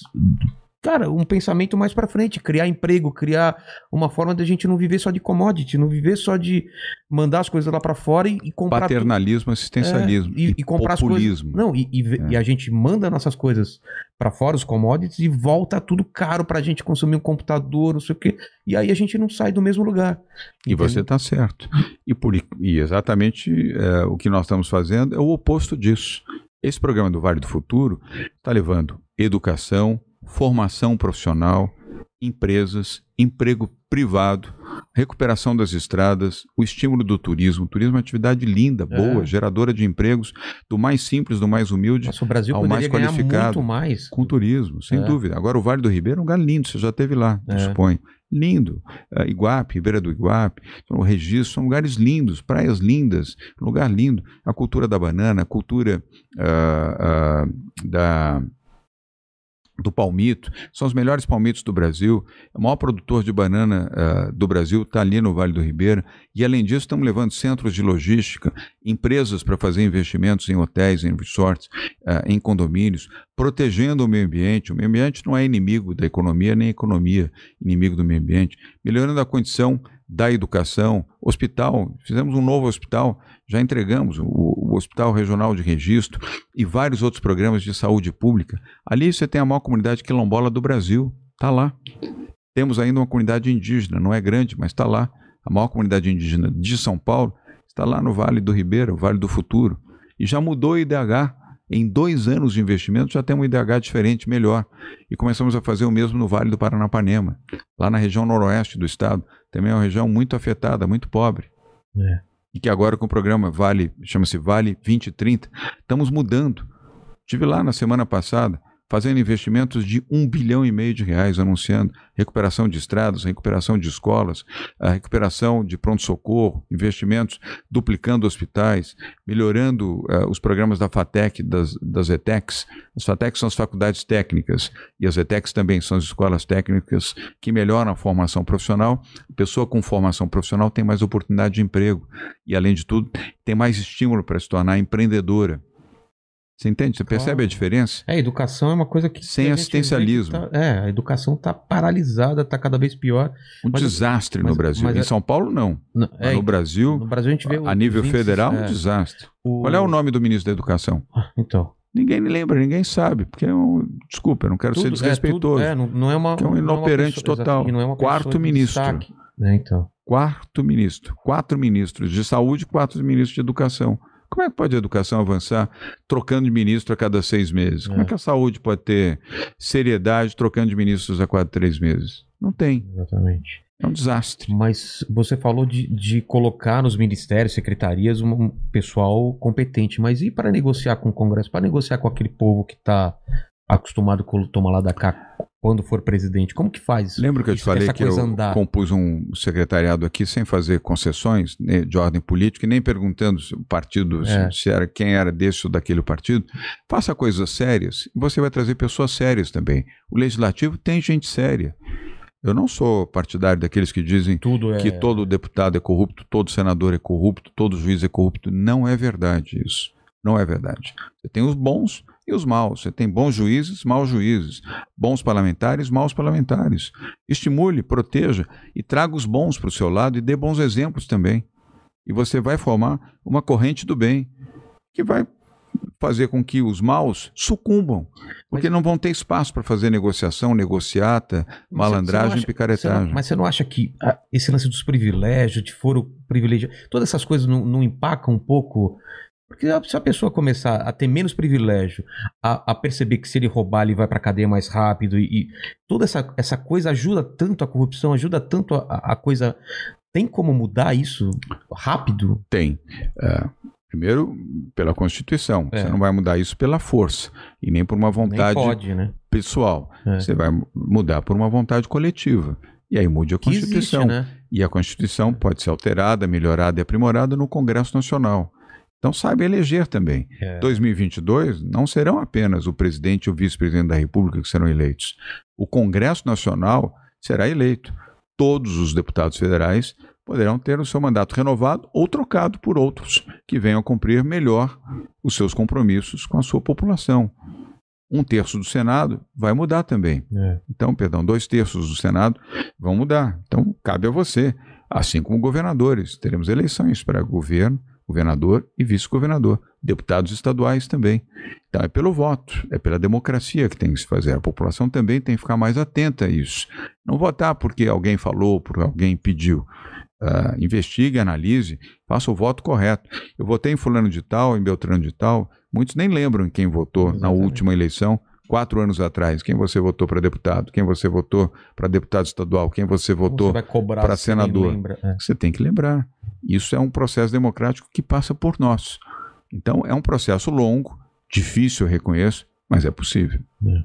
Outra coisa que me, que me, me deixa bem preocupado, principalmente nesse governo, a gente já começou no PT já essa, essa ideia da, da liberdade de expressão ser meio tolhida, né? Que a gente teve Isso é aquela lista censura. ne- É, E censura. censura lista negra é típico PT. de governos é. autoritários. Bolsonaro foi eleito meio, ah, não, comigo pode qualquer coisa, a gente vê que não, não é bem assim. Perseguição ao jornalista, comediante e tudo mais. E você se lembra? Vamos andar um pouco ah, no tempo, lá atrás. Franklin Martins, que foi secretário do governo Lula. Você se lembra que ele queria implementar uma lei de censura a veículos de comunicação Controle, que não né? eram favoráveis, de controle e censura É. que não eram favoráveis ao Lula. Então, isso é perigoso. entende como os extremos se tocam É. aqui embaixo? É, A extrema esquerda e o que o Exatamente. Bolsonaro quer fazer agora. Já tentou várias vezes. é. É. calar e selar todos os veículos de comunicação que lhe fazem, na visão dele, oposição. Falam a verdade, mas para ele é oposição. Falar a verdade, se não for do interesse do Bolsonaro, é fazer oposição. Falar a verdade, se não for do interesse do Lula, é, oposição. também é oposição. Ou seja, vamos calar as vozes contrárias. É. Não, as vozes contrárias têm que ser respeitadas. Evidente que há limites, você não pode chegar lá e dizer, olha, o cara é um Ofender, filho disso, filho é. daquilo, é, é ladrão, é sempre... bom, prove, mas se você tem provas e pode apresentar, você tem que ter o direito de publicar. Isso é a liberdade de imprensa, uma imprensa séria. E a maioria da imprensa é séria. Claro. Mas veja os extremos como se tocam. É, Franklin Martins, que foi jornalista da TV Globo, exatamente. depois se tornou colaborador. Aliás, está voltando aí, é um dos coordenadores da campanha do Lula. É. E ele propôs, eu não me esqueço disso, eu tenho boa memória. Ele propôs um projeto de lei que não foi adiante no Congresso Nacional para censurar veículos de comunicação que criticavam o governo Lula. E o Bolsonaro já tentou várias vezes fazer isso agora como presidente da República. É que coloca Até um nome, fechando nomes veículos. bonitos e tal, mas na verdade é isso, é, é escolher quem fala bem ou não, né? A imprensa, se a imprensa não for livre, nada é livre, né? Porque é o Claro. é, o, é quem tá, tá de olho no, no pessoal. Nações livres têm imprensa livre. Existem regras para todos. As regras existem, mas as Sim. regras não são para amordaçar É. você, são apenas para disciplinar quais são os limites Claro. da onde cara. você pode ir. E se você ultrapassar o O limite, a pode ser lei. processado, claro. Pode A lei. ser. É, Não é a censura, é, É. a lei. É. Portanto, nem Lula, nem Bolsonaro. Exatamente. Vamos ver no chat aí. Deve estar em polvorosa o chat aí, né? O chat tá Vamos ver os uma, meninos. uma loucura das grandes aqui. Loucura, loucura, loucura. Loucura, loucura, loucura. Aliás, ele vem ou não? Não, Não vem, né? não vai sair. Não vai sair. O cara tá na televisão. Pra que o cara vai sair da. Né, a televisão pra essa loucura da, da, da política aí, que só tomar porrada de todo lado, né? Aqui é pra fera. É, Aqui rapaz. você precisa ser leão. Nessa briga não dá pra ser gatinho, não. Tem que ser leão. Eu separei algumas perguntas aqui. O Silvio Barbosa falou aqui, Eu vou ó. aproveitar que ele vai responder, que eu bebi muita água, eu vou ao banheiro e já volto. Então, Tá bom. Fica Boa. contigo E eu vou respondendo. é, falou, governador, diante de todas as decisões que o senhor tomou durante a pandemia, é, lockdown, restrições, é, lockdown não que você explicou que acabou. É, não foi. não, não sendo lockdown. Quarentena. Quarentena. Isso. As restrições, aumento de impostos, qual foi a decisão mais difícil? O conjunto delas, Silvio, eh, não é fácil você dizer não. Eh, e principalmente diante de uma pandemia, dizer à população que ela tem que ficar em casa, que o comércio tem restrições, que você tem horários limitados para sair, que você tem que usar máscara, que você, para ingressar no ônibus, tem que estar de máscara, para entrar dentro de um metrô, precisa usar máscara. Não é fácil dizer não, mas é preferível dizer não para poder dizer sim à vida do que ser um populista e um mentiroso de dizer sim e levar aquela pessoa à morte. Eu prefiro defender a vida. A vida, com vida você tem economia. Com a morte, você tem cemitérios. Perguntaram é, como vai ser a retomada das aulas presenciais para o segundo semestre? É, cada escola deverá vai elaborar um, um plano de retorno ou tem algo no âmbito estadual? No âmbito estadual, as aulas eh, serão retomadas, como já foram no primeiro semestre, com restrições de 35%, ou seja, você vai um dia, ah, no outro não vai, vai um dia, o outro não vai. Ah, esse foi o critério adotado corretamente pelo secretário Rocieli Soares, secretário da Educação do Estado de São Paulo.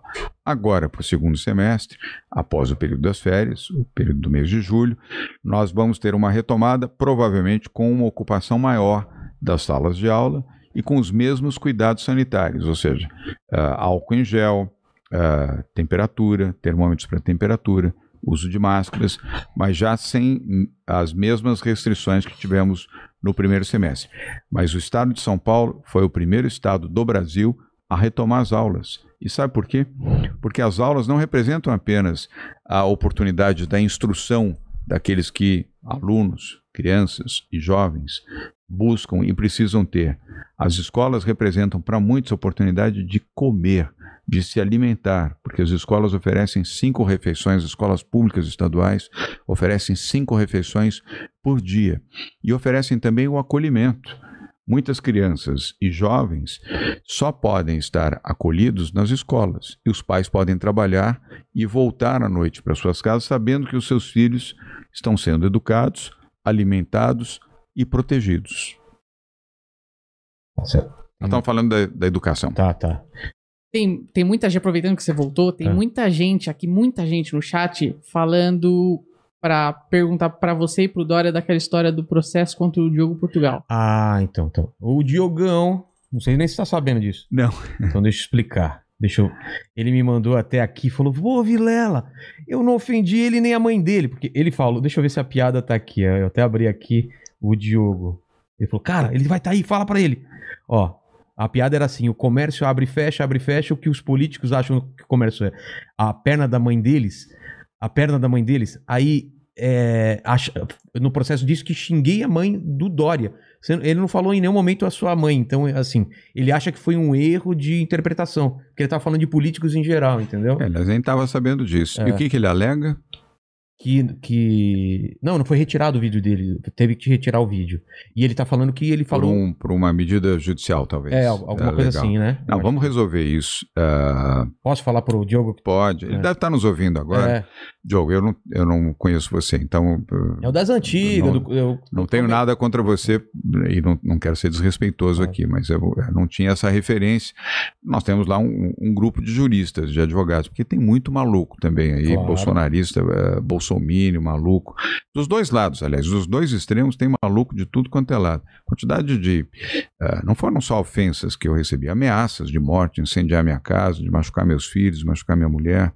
Uh, foram muitas. Mas não é o caso dele. Vamos claro limpar isso aí e tirar é. isso da frente. Uh, Diogo, embora eu não te conheça, considere esse assunto resolvido. Não vamos falar, não sei qual dos advogados ele, lá, mas nós vamos resolver isso. Tranquilizo que não é bolsomínio, inclusive é o contrário. Não, isso você está dizendo, eu acredito. É. E o Daniel Braga, que está aqui, que é meu tá, amigo. Eu falei com o Daniel eu também. confio nele, é. vou pedir ao Daniel para também. Daniel que acha que é a cara do Vin Diesel, ele falou. Falou que é a cara do Vin Diesel. Então, tá Quem é a cara do Vin Diesel? Ele falou, não, se parece o Vin Diesel. Deus me livre. Para.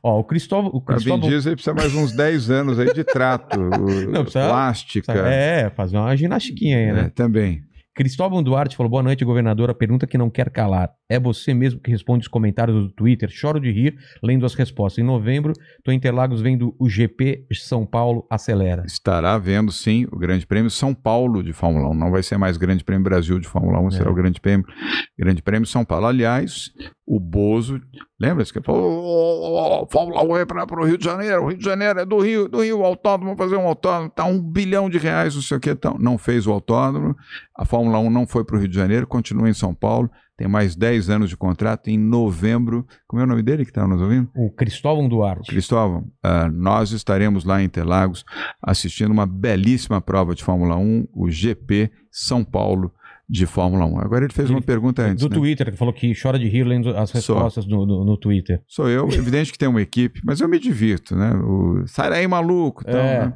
calça justa. Exatamente. Eu brinco muito, eu gosto de brincar, eu tenho um bom humor, uh, mas tem uma equipe que me ajuda nisso ah, também. Ah, tá, tá bom. É, só falando do batom Black Autos aqui, fonte de brilho, que fala, baba de onça, revolução dos pretinhos para pneu. Compre o seu no Mercado Livre, Instagram, batom Black Oficial. Então... O que, que é isso? É merchan? É merchan do cara aqui, né? Que, é tá, daquele, cara, daquele cara que veio aqui com a gente, né? Boa. E, e... Não entendi nada disso, mas é o um é, merchanzão, né? Dória, eu sou comediante e eu tenho que te perguntar isso. Porque eu sei que já foi resolvido, já Lá foi provado, já foi provado que não foi você né, negócio de deepfake e tal, mas todo mundo, aquele, aquele vídeo deu o que falar. O não, vídeo da foi um suruba. fake, foi um absurdo. E, mas pensa daqui para frente como vai ser. Foi do pior. Conse consegue imaginar daqui a 10 anos a perfeição de deepfake e mudança de voz? Como é, que a gente vai ficar nisso? É um absurdo. Aliás, eu tenho dito, nós vamos viver no ano que vem a, a pior e mais suja campanha Eu eleitoral acho. da história do país. De foto adulterada, vídeo. Tudo, voz, é, áudio. Tudo. Vai ser tudo, tudo. Vai ser, vai ser uma campanha duríssima. Por isso que eu te falei. Eu não, não, não quero com isso desqualificar ninguém.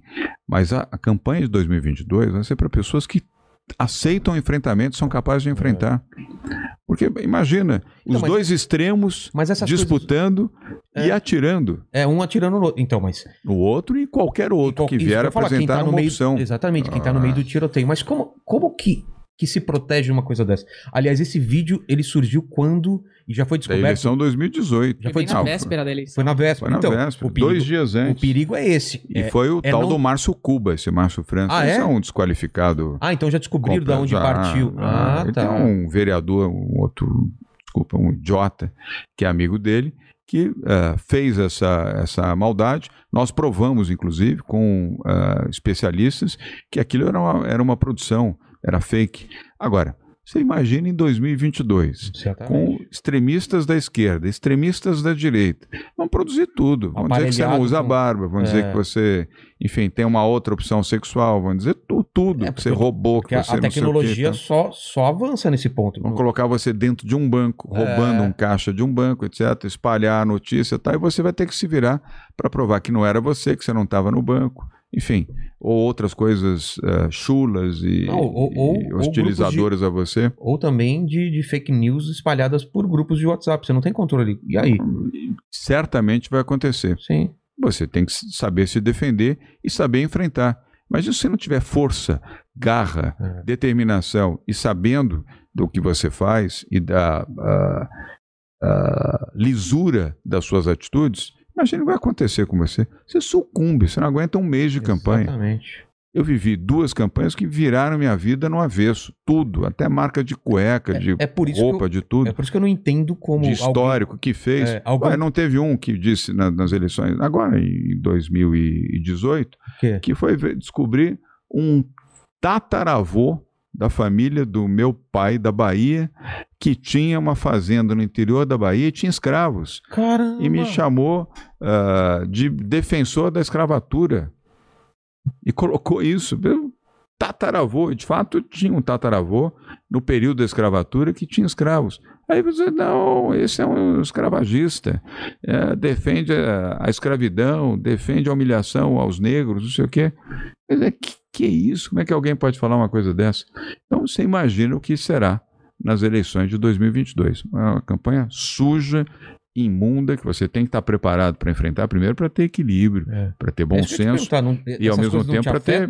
Que deve afetar, claro. Claro, mas você precisa ter equilíbrio. Se você não tiver equilíbrio, você desiste. Você É. simplesmente, ah, vou sair disso, É. vou entrar nisso para ficar destruindo a minha vida, a minha família, meu patrimônio, meu nome, etc. É. Ou você tem muita firmeza para isso, ou você está fora do jogo. Você sucumbe, está fora do jogo porque você pede para sair. É. Vai ser uma campanha muito suja. Eu tenho repetido isso várias Não vai vezes. ser. Tem Será uma ser. campanha imunda, imunda, suja. E você vai ter que ter, primeiro, capacidade de se defender, depois, equilíbrio, e depois ter a sua biografia limpa para poder disputar uma eleição. Estou fazendo o segundo governo. E quem está em governo, você sabe disso. O cara vira você do avesso. Exatamente. A sua história, tudo. Exatamente. E olhando pra trás, você vê alguma coisa que você se arrepende, assim, que você, ah, eu faria melhor se tivesse outra chance, ou você acha que sempre um aprendizado, Rogério, É. sempre. Eu queria nominar, identificar um ou outro item, mas sempre a autoanálise e a humildade ah, indicam que você, se você já fez coisas boas, você podia ter feito coisas ainda melhores. E se você fez coisas erradas, você teve que ter o cuidado, discernimento e a humildade de reconhecer o seu erro para fazer coisas acertadas. E para não dar nenhum, deixar de dar nenhum exemplo, eu errei ao votar no Bolsonaro em 2018. Cometi um erro que não vou repetir. Não vou errar duas vezes com essa figura, com esse personagem que está destruindo o Brasil. Entendi. Isso foi um erro. E eu assumo. Só que eu não tenho compromisso com o erro. Mandíbula? E mais perguntas? É. Mandaram aqui agora Eu é, vou fazer as três últimas perguntas depois, então escolhe uma. que, que o Dória na Você vai campanha. dar jantar depois pra gente? Não. Opa, vamos? É, vamos? Eu peço aí, o iFood é parceiro da gente aí. Então pode pedir, porque alguma come coisa a gente qualquer precisa comer. coisa? Tá tudo fechado agora. É. Depois não- das nove não serve mais nada. Ah, iFood vem aqui sim. Opa. Ah, já tá pedindo lá. ó. iFood? É? Pode pedir aí. É, Pô, pede pra gente também. Pede um hamburgão. Pede um Hambúrguer, hamburgão pizza, com é. Falaram um que X salada, um X tudo aí. Um X salada vai bem. É. É, mas agora não pode, tá tudo agora fechado, Não não dá, dá. tá fechado, é. Lembrei Exatamente. disso agora. É. Então, pedir um X salada aí pra todo mundo, uma Coca Zero vai bem. Pode não, ser? Coca, é, Coca tem aqui. Pode pedir aí. Então a gente- pronto, pode pedir aí. Então a gente pede aí, não precisa Opa, você pedir não, a gente pede aqui. só. O Daniel paga pra gente. Fechou, Daniel? Puta, Vai ser a primeira vez, eu conheço o Daniel há anos. Eu duvido. Vai pagar Hoje mesmo? vai ser... Nossa, você vai pagar? A próxima eu pago, hein, Daniel? Olha lá, Capitão, capitão. Ah, falei pra você. É, joga pra falei ele. pra você, é fake. Não paga O nada. bicho é fake. não, não, não, não, não, você vai pagar. É. Não, o capitão paga. Mas se você tiver errado, aqui a gente tem fácil. Tem um contato do iFood, ele já pede aqui. Se quiser, tem? Já Dá pediu? um toque. Ah, já pediu? Boa. Então E, manda. pe- e pediu pra Bruna? A Bruna tá aí ainda? Já foi? Já vazou. Uma já vazou. Ó, Uma só, já os- vazou. só os fortes estão aqui. Só os fortes ficam. É. Vai ser que nem a campanha de 2022. É, só, os vai fortes. ficando. É. Só os fortes resistem. É, tem al- algumas perguntas aqui, mas é, ainda sobre a pandemia, falaram por que é, bater antes, antes das eleições de, de 18, bateram tanto na tecla de 18 não, de 2020 agora para prefeito, desculpa, bateram tanto na tecla que não iam fechar o comércio e, e etc depois da eleição e no dia seguinte das eleições veio uma medida mais restritiva contra para segurar um pouco o agravamento da pandemia. Bem, porque a pandemia teve um outro comportamento. Né? Nas, alguém falou outro dia também, não, mas o carnaval, por que, que teve carnaval? Como não tinha pandemia no carnaval. E ademais, São Paulo não manda no carnaval do Brasil. Tinha um gaiato aí falou, não, mas por que, que você fez o carnaval? Ah, é? Então vai perguntar por que, que teve carnaval em Olinda, por que, que teve carnaval em Recife, por que, que teve carnaval ah, em Santos, por que, que teve carnaval no Rio de Janeiro, por que, que teve carnaval em Porto Alegre, por que teve carnaval. O Brasil inteiro teve carnaval. Então, essa circunstância, naquela época, nós não tínhamos ainda a pandemia no nível em que ela se apresentou. qualquer atitude responsável exigia que você tivesse a quarentena. Você não podia dizer, não, não faça nada. Olha onde ninguém fez nada, o que aconteceu.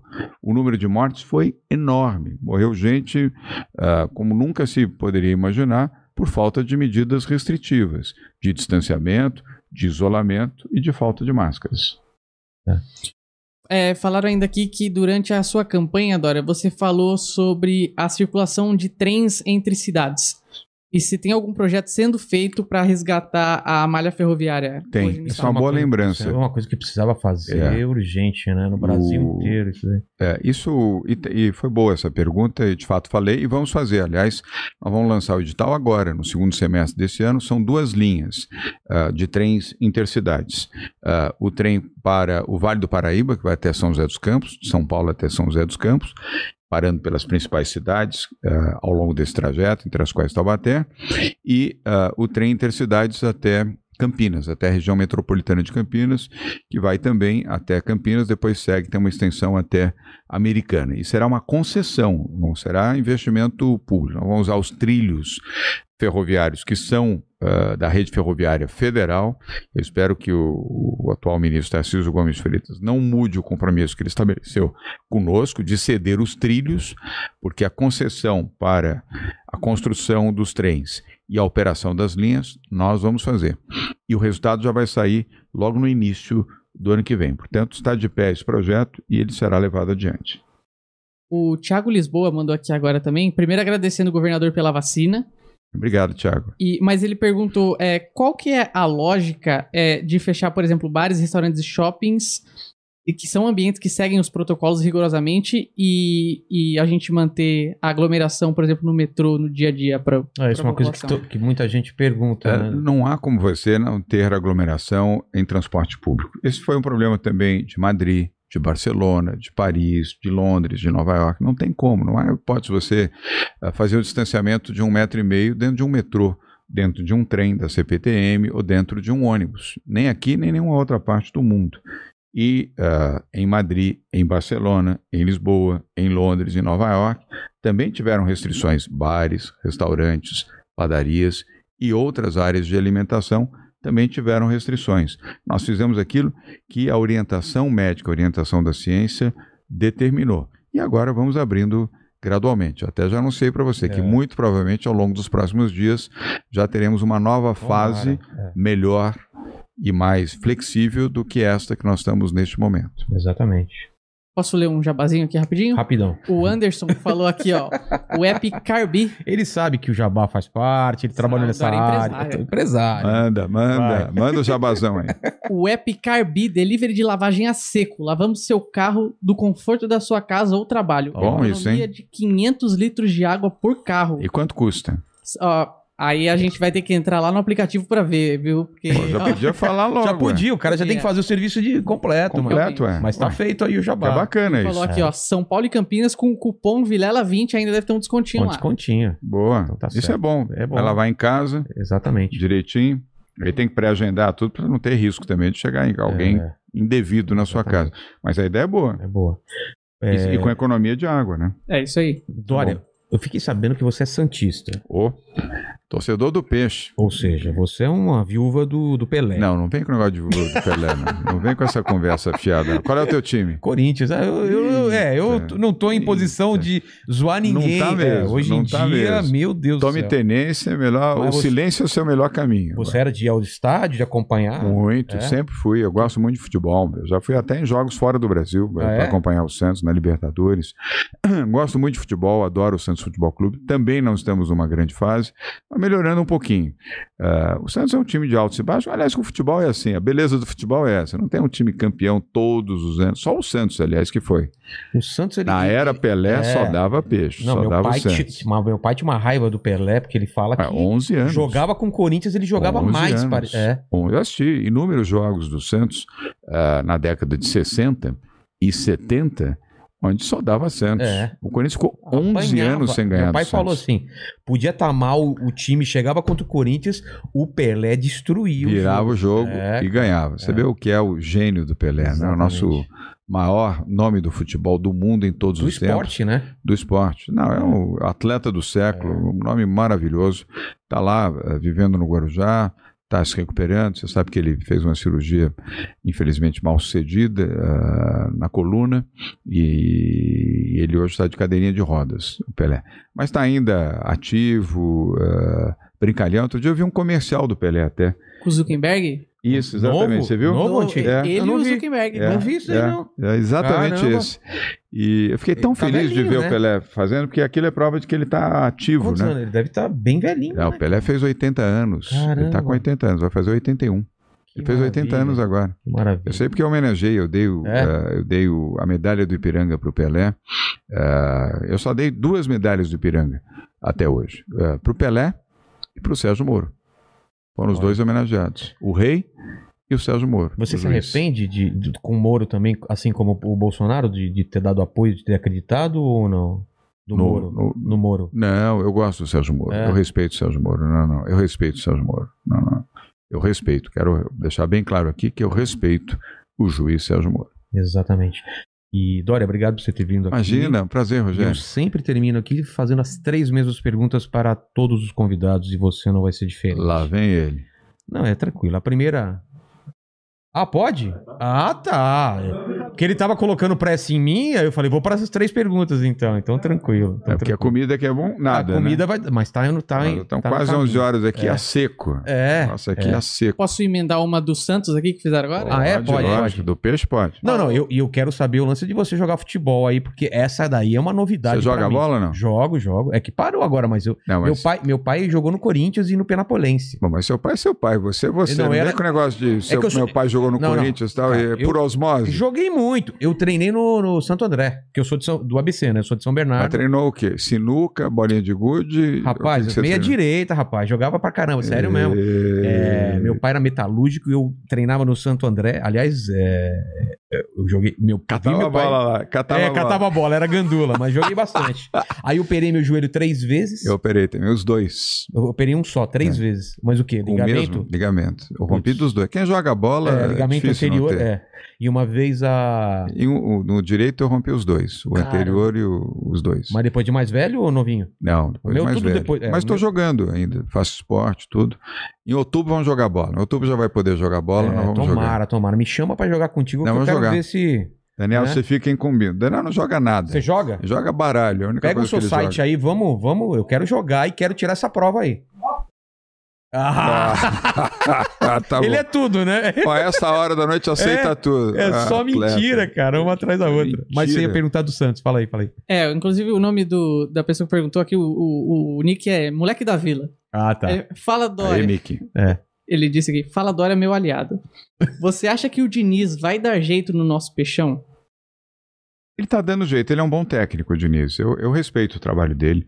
Agora é difícil, porque ele, ele pegou um elenco, não deu tempo ainda de formar um novo elenco, mas ele é sério, ele é um bom técnico. A gente deu azar essa semana, essa derrota de 2 a 0 deu uma machucada na gente. A gente estava indo bem eh, e deu uma regredida. Mas o Diniz é um bom técnico, eu confio nele. É preciso ter um pouco de paz e confiança também. Paciência com ele, né? Porque ele tem uma proposta diferente, né? Tem. Ele é bom técnico. E se ele seguir a, a- a melhor trajetória do Santos, sempre foi a renovação, trazer a molecada. Aliás, essa é a melhor história do Santos. É a história incrível da como- escolinha, como das revela, escolinhas né? do Santos. É, O Como Santos é revela uma- a molecada. Historicamente, É. isso nos últimos 30 anos. Ah, e, e- é incrível que a molecada e os observadores aí, os, os olheiros, adoram levar a molecada para o Santos. É. Levam mais para o Santos do que para o Porque Corinthians, sabe pro que lá Palmeiras, eles vão, pro São vão Paulo né? para o Flamengo, É. para o Botafogo, para o Fluminense, para o Vasco, é para o Santos. É uma, é uma trajetória bonita. Você vê o time que disputou a Libertadores, a final da Libertadores? Molecada. né? Um time Só- desacreditado, de Você não repente. conhecia o nome de ninguém. É É. uma molecada, todas, muito- todos É. muito jovens, 18, 17, 19, 20, 21 anos.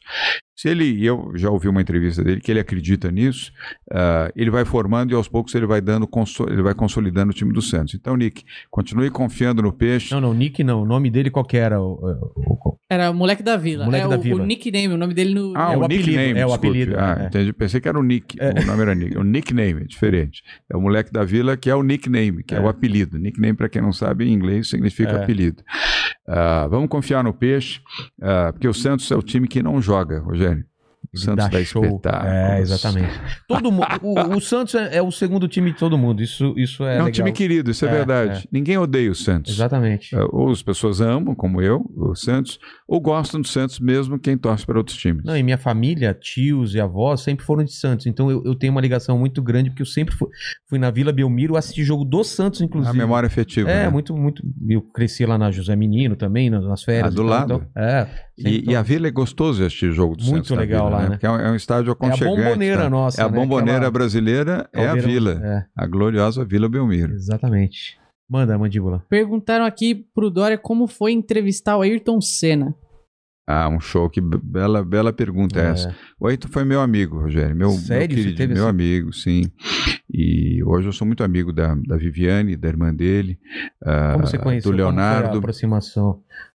Foi, nós nos conhecemos numa entrevista, eu fazia um programa chamado, chamado Sucesso ah, na TV Bandeirantes, aí eu fui fazer uma entrevista com a Ayrton, ele tinha acabado de comprar ah, uma casa em Angra dos Reis, Eh, ele adorava Angra dos Reis, adorava, amava, e ele gostava muito de jet ski, inclusive. E ele gostava da praia, gostava do mar. O Ayrton era uma figura especial. E eu fiquei uma tarde inteira com o Ayrton Senna naquela entrevista. E nos afeiçoamos, nos gostamos. A partir daquele momento, passamos a nos corresponder. E ficamos muito amigos. Depois fiquei amigo também da Vivi, da Viviane, da irmã.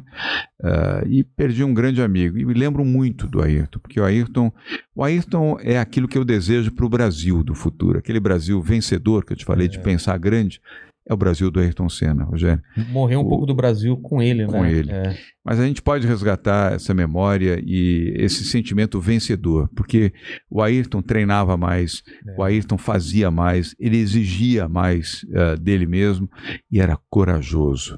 O Ayrton, quando chovia É. e muitos diminuíam o pé no É, acelerador, que ele acelerava, ele acelerava mais. Exatamente. ah, e ele não foi traído por isso, ele foi traído por uma circunstância alheia totalmente à impetuosidade de um piloto. Foi uma questão técnica ali É. que levou a vida do, ah, do Ayrton naquela ah, trágica corrida. Mas é um grande nome e muito legal essa pessoa ter perguntado do Ayrton Senna, porque ele é o retrato do Brasil que eu desejo, o Brasil do futuro, é o Brasil da celebração. Você lembra aos domingos, quando É. você via tan, tan, tan, pô, você ficava emocionado, você ficava feliz, falava, ah, lá vai o Brasil outra vez. Você lembra que você estava com a bandeira- você recebeu a notícia?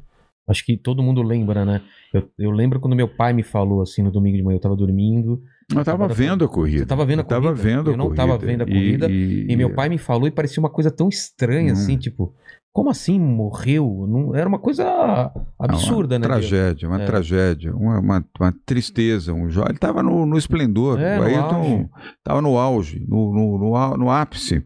Mas enfim, Deus o levou, mas deixou o legado do Ayrton, É. deixou o Instituto Ayrton Senna, que aliás se dedica com a direção da Viviane Senna à educação, à formação dos jovens, à formação das crianças.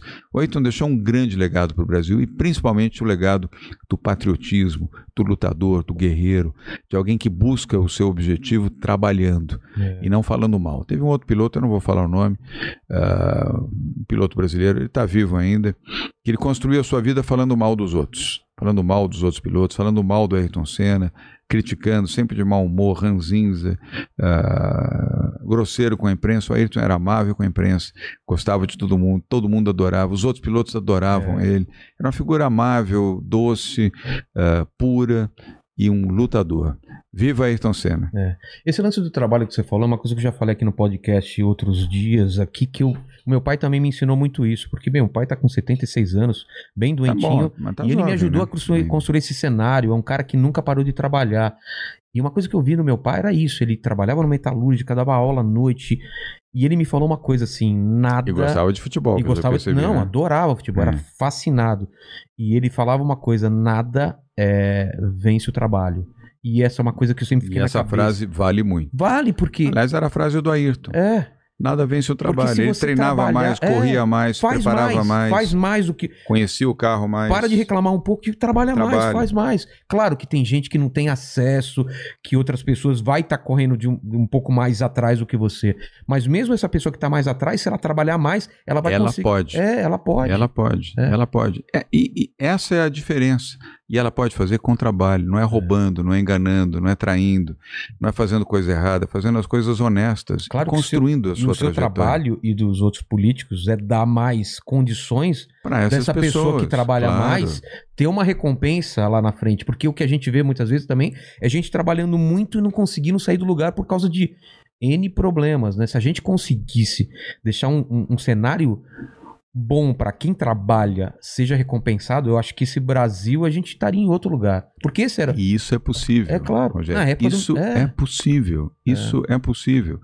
Por isso é que nós estamos aqui em São Paulo, nós estamos fazendo isso. E agora, com ah, o aumento da vacinação e a gradual distensão para a retomada da economia, escreva e me convide aqui. Aliás, ah, aqui o compromisso. Se Já- você me convidar, já, já, já Agora, é no final do daqui, já ano, tá- é, pode me chamar aqui entre novembro e dezembro e dizer, poxa, ter. Você falou lá comigo no dia que dia é hoje? Hoje é dia.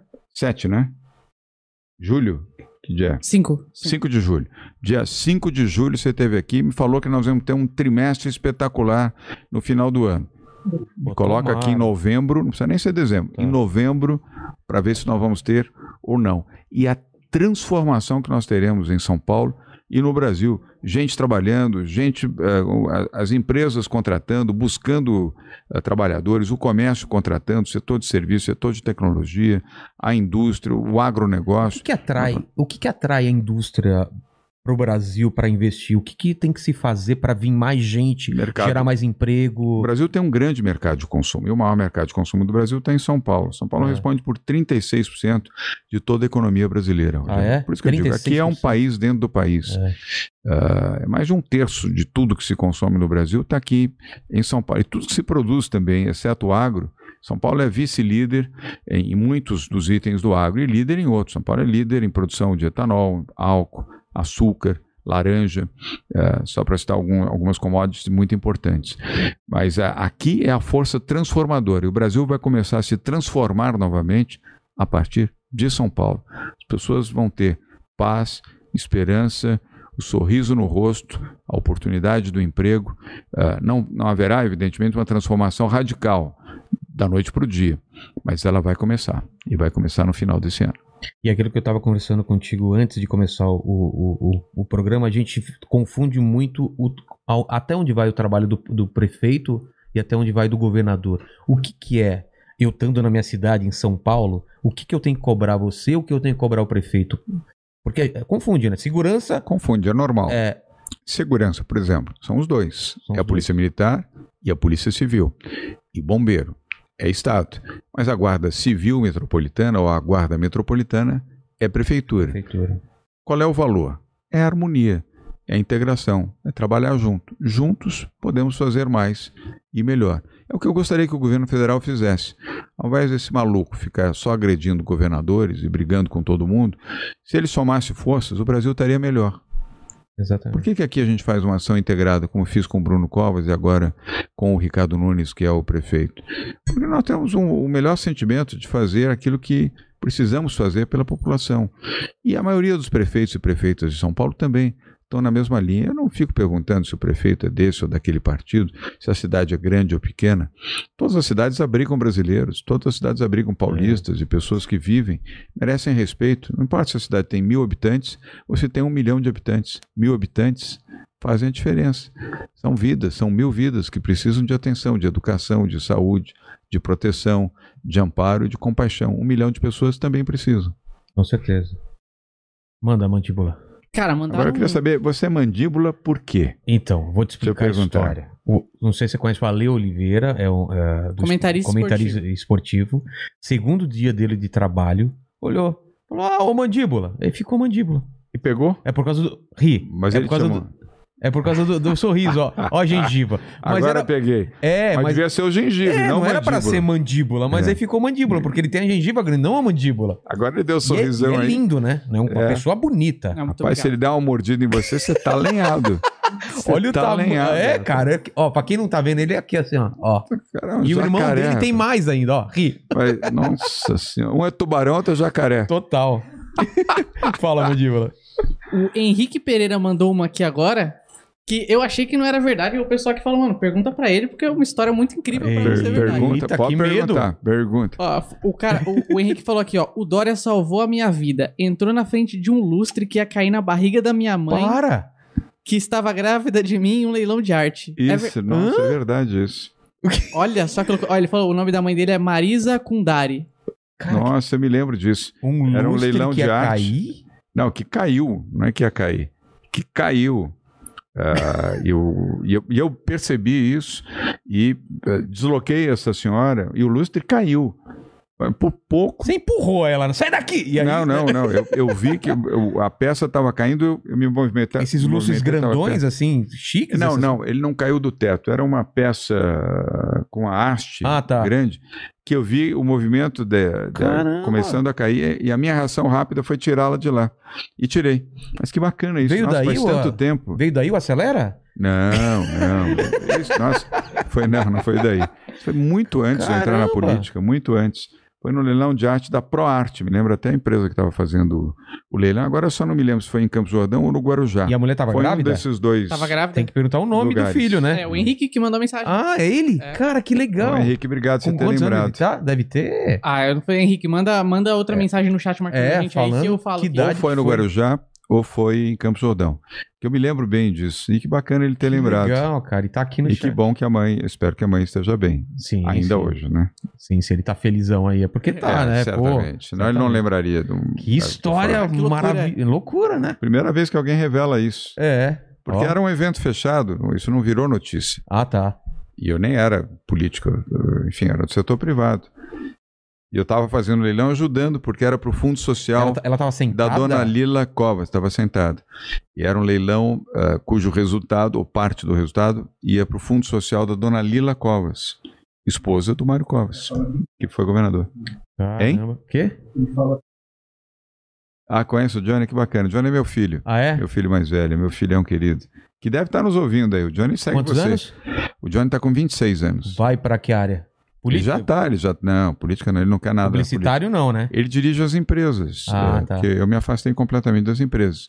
O Johnny hoje é o diretor-geral das nossas empresas. Pô, Com 26 anos. E ele começou com 22 anos. caramba. Porque eu tomei a decisão de vir para a política. Eu falei, filho, você vai ter que comandar.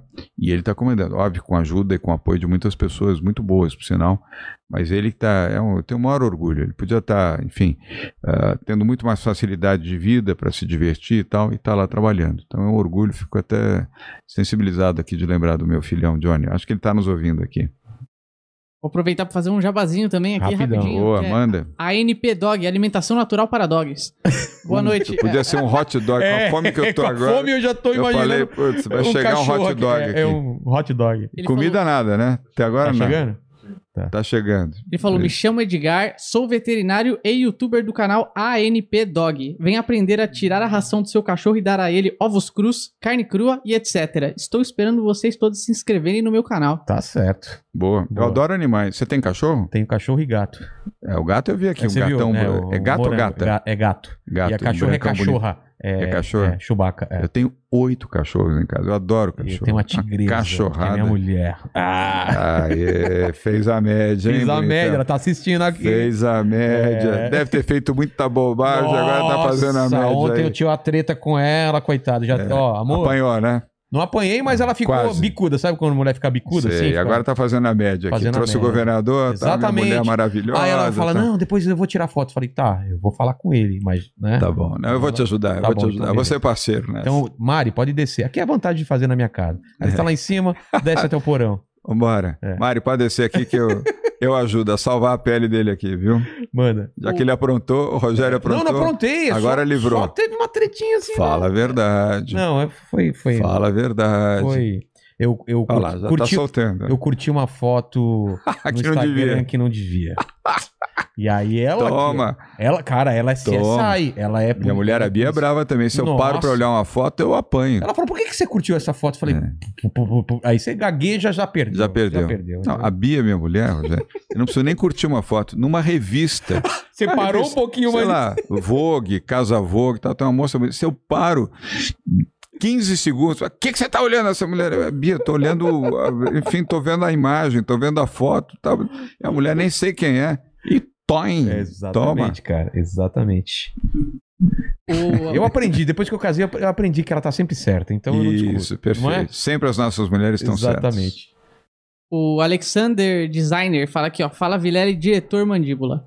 Dória, Dire- E pra você também, diretor mandíbula. Estagiário já É foi. mole, é, já foi. Ela já foi promovida a foi diretor. promovido a di- diretor. Superintendente, CEO. É, CEO. estagiário sênior. É, ele foi promovido Sênior. a estagiário sênior. É o Mr. Mandíbula. Mr. Mandíbula. Your turn. Ele tá E quanto mais ele ri, mais mostra a gengiva, cara. Inclusive, teve um cara que falou aqui, pô, o mandíbula foi zoado pelo governador. Não sei se ele zerou a vida ou se ele é muito azarado. Mas vamos falar Ferrou. a verdade. Quem não te zoou que veio aqui? né? Ferrou. É, faz parte do Faz negócio. parte do negócio. Ferrou o mandíbula nessa. Mas zerou, hein? Hein? Hã? Zerou, né? Ah, A com vida, certeza, pô. com certeza. Aí- Ele completa aqui, ó. Dora, gostei bastante do debate com o Ciro sobre educação entre São Paulo e Ceará. Um, um, é, um bom papo com o ensino fundamental. Ah, não, ele, ele escreveu errado aqui. eu- Ele falou um bom com o ensino fundamental e outro com o ensino médio. Esse é o debate que o Brasil precisa. Não, e é mesmo. Aliás, o Ceará tem um bom histórico de educação e eu tenho que reconhecer. É. E foi um trabalho do Ciro e do Cid Gomes. Eu tenho posições diferentes dos dois, tanto do Ciro quanto do Cid. Mas reconheço que o trabalho que eles fizeram em Sobral, que é a cidade deles, é um trabalho de educação exemplar. E também ah, no estado do Ceará, onde eles foram governadores, e agora o Camilo Santana, uma pessoa que me dou muito bem. Ele é do PT, eu tenho posi- posições muito distintas ah, do PT, mas aquilo que é bem feito, eu reconheço. Eu não tenho essa visão de dizer tudo que é do outro lado Ah, não, presta, não, po- vale. Não pode ser assim. É, a né? educação no Ceará é uma educação bem conduzida. E olha que São Paulo assumiu a liderança do IDEB nacional com o Rocieli Soares, que é o nosso secretário. São Paulo era o sétimo lugar. E hoje é um São Paulo, índice de- índice eh, de desenvolvimento da educação do Brasil. Ah, e o- hoje São Paulo lidera, junto com o Ceará Ah. e o Estado do Espírito Santo. São os três estados líderes de Vou até educação no completar a pergunta então dele, porque o Ciro também vai vir aqui, né? A gente tá vendo uma data para Ah, ele. boa. E qual é a, a, a. A gente fez uma leitura, você fez uma leitura do Bolsonaro e do Lula. E o Ciro? O que, que você acha dele como. como o Ciro vai ser o vai grande... ser um vai concorrer contigo, provavelmente, né? Eu, eu respeito. Também tem posições ah, diferentes dele, mas eu respeito. Eu não, Ele tá, eu em não... tá em que espectro? Ele tá na mais esquerda. pra Lula. É mais pra esquerda. esquerda. né? Ele, ele vai disputar com Lula e é uma disputa em glória para o É. Ciro nesse caso. Mas ele vai brigar com ele vai brigar com Vai ti- tentar O Lula. tirar voto do, da, da o Lula. esquerda. Da direita não é. Com certeza. Da direita. Apesar dele, é. eu acho que ele vai tentar se aproximar mais da esquerda, né? Da, da direita pra É. ganhar mais O votos. Lula também. O Lula, você acha que também. Vindo mais ao centro, sim. Tá Ah, dando né? recadinhos, quer vir mais ao centro e tal. Ah, ele falou já. Ah, já, Já deixou Ué, claro. Lá no passado ele não chamou como vice-presidente É um empresário para É, fazer uma, uma, uma imagenzinha para é. a turma de É centro. Lula Paz então. e Amor. É, não dá para cair nessa outra vez, não. E o Ciro, você acha que também vai, vai, vai, vai pouco. amaciar um pouco o discurso, Um pouco. se aproximar? do- Acho que sim. Ele está com o João Santana, que foi o marqueteiro do Lula durante anos e anos e anos. É. né?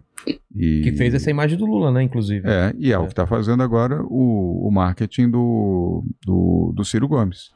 É o João Santana, aliás, um sujeito talentoso, um baiano talentoso, filhote do Nizam Guanais, É. que é um talento, um gênio da, da, Da da publicidade. E o João, o João foi preso, você lembra? No episódio Lembro. da, da Lava Jato, tudo ele, a esposa, passou um perrengue grande. E agora, depois que saiu, é, é, fez um acordo, enfim, deve ter pago aí uma fortuna de, de indenização determinado pela justiça e agora é o assessor de marketing do, do Ciro Gomes. E ele que está tentando fazer essa imagem do, do Ciro paz É. e amor. Mas essa Vamos diferença. conferir aqui no, É, na- no- exatamente. na- no dia que ele vier aqui. Exatamente. E essa diferença entre, entre você e o Ciro, a a- o que, que você colocaria como principal diferença? Eu não estou à esquerda, é, o Ciro está. A minha posição é uma posição de centro, um centro, Centro- liberal, ah, que aceita o diálogo com a esquerda e com a direita, mas que, por exemplo, você falar em desestatização para o Ciro, Não, eu já sei como ele vai é. reagir. Ele é estatizante. Eu não sou. Eu sou desestatizante. Eu sou a favor de mais privado e menos público. Mais privado e menos Estado, menos governo. O Ciro não tem essa posição. Eu respeito, enfim, a posição dele. Tá, é, Mas a minha posição liberal, é diferente. Liberal, eu sou um liberal. é. Minha formação é liberal. E o governo que nós estamos fazendo aqui em São Paulo é um governo liberal. E Agora cus- pergunta isso para o Ciro, É. você vai ver que ele vai reagir mal. E Só no- se mudou tão radicalmente É, eu quero saber disso. daquilo que dele, ele é. fez a vida inteira. De Ele sempre foi ele- estatizante. É, de repente E ele eu mudou sou o discurso. Desestatizante. Estou na outra ponta. Em relação a costumes, você se vê mais no lado conservador, lado progressista? Não, ou- progressista. É? Progressista. Não, eu não De sou. liberdades individuais? Eu então- respeito, eu respeito. Assim como eu respeitei, eu fiz um tweet em relação ao Eduardo, ah, ah, o nosso Eduardo Leite, lá do Rio Grande do Sul, respeitoso e solidário claro, a ele. Claro.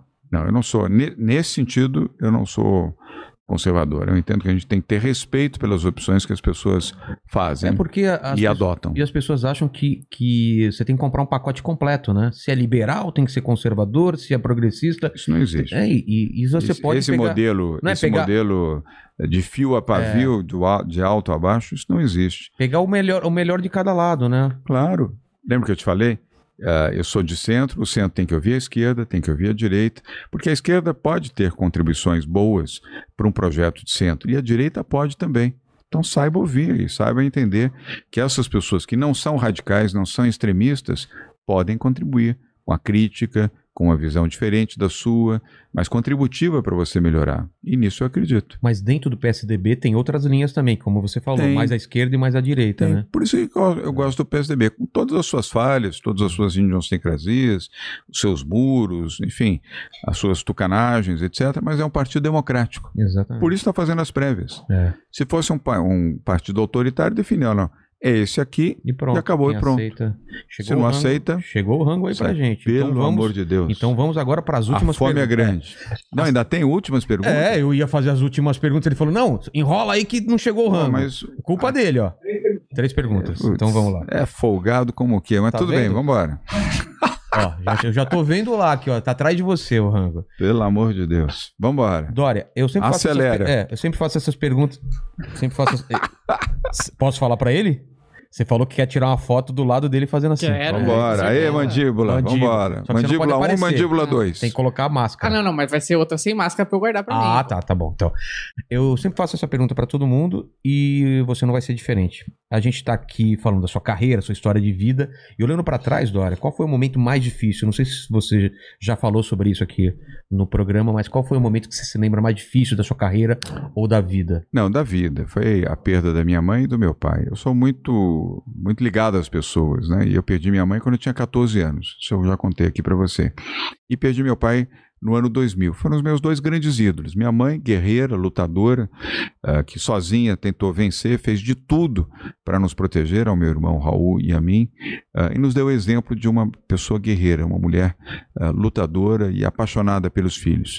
E meu pai, um líder, um homem dedicado ah, aos seus ideais, numa determinação ah, impressionante. Aliás, tudo que eu aprendi e tudo que eu incorporei de determinação, de estabelecer um objetivo e buscar, eu aprendi com meu pai. E o ideal também da decência, da honestidade. Então foram as duas pessoas que mais influenciaram a minha vida e as duas maiores perdas da minha vida foram minha mãe e meu pai. Segunda pergunta é o seguinte: iremos morrer um dia? Espero que demore muito tempo para isso, mas a gente tem uma oportunidade aqui de deixar as últimas palavras, porque é engraçado. Você já pensou que todos os seus vídeos vão ficar para sempre na internet, mesmo depois que a gente se for? Então Verdade. aqui é uma, é uma chance Para a pra eternidade. eternidade, para bem ou para mal, tá tudo aí. A história No Tá aí. éter, como dizia éter. Vicente Mateus, o grande sábio Vicente Mateus. Vicente no que falou. Não sei se você sabe dessa história, né? Você é Agradecer- corintiano, você sabe todas as histórias. Agradecer a Antártica pelas Brahma, Brahma, que mandaram pra É, gente. Cara, isso é agradecer maravilhoso. E falou mesmo. Falou é mesmo. história, falou Do mesmo. Birubiru também, né? Falou mesmo. Agra- Tem um jogador aí muito bom que tá vindo, o Lero. Lero, era O Lero, Lero. Lero Lero. E aí tem outras histórias que eu já não sei se é verdade, porque aí o pessoal inventou muita coisa dele também. Não, né? mas ele falava, Falava. Ele falava e se divertia com Cara, isso. Folclórico pra caramba. Figuraça. Mas iremos morrer e aqui você tem a chance de deixar as últimas palavras pra quem voltar nesse vídeo daqui a 200 anos. Seu Tenha fé, tenha esperança, tenha amor no coração. Todas as pessoas que têm amor no coração e têm bondade sempre vão ter uma alternativa para viver, para desfrutar a vida, para compreender a vida. E a vida não é feita nem de luxo, nem de dinheiro, é existência. Então, ah, tenha paz, ah, saiba fazer as suas orações, seja qual for a sua religião. Faça oração, faça a sua meditação, você será uma pessoa feliz com aquilo que você tem, com aquilo que você pode ter. Não é o poder, não é a força, não é o dinheiro, é a existência. Exatamente, porque tudo isso, nada disso eleva, né? Tudo fica aqui. Então, Exatamente tem- por isso. É a sentido. existência. É e o existência. melhor exemplo que você vai poder deixar para os seus filhos, para os seus netos, para os seus bisnetos, são os exemplos de existência. Não é, de novo, o poder, não é o dinheiro, não são as suas propriedades, nada disso vai com você. A sua existência, a sua alma, aquilo que você de melhor pôde representar, isso sim ficará no tempo e no espaço. Pra sempre.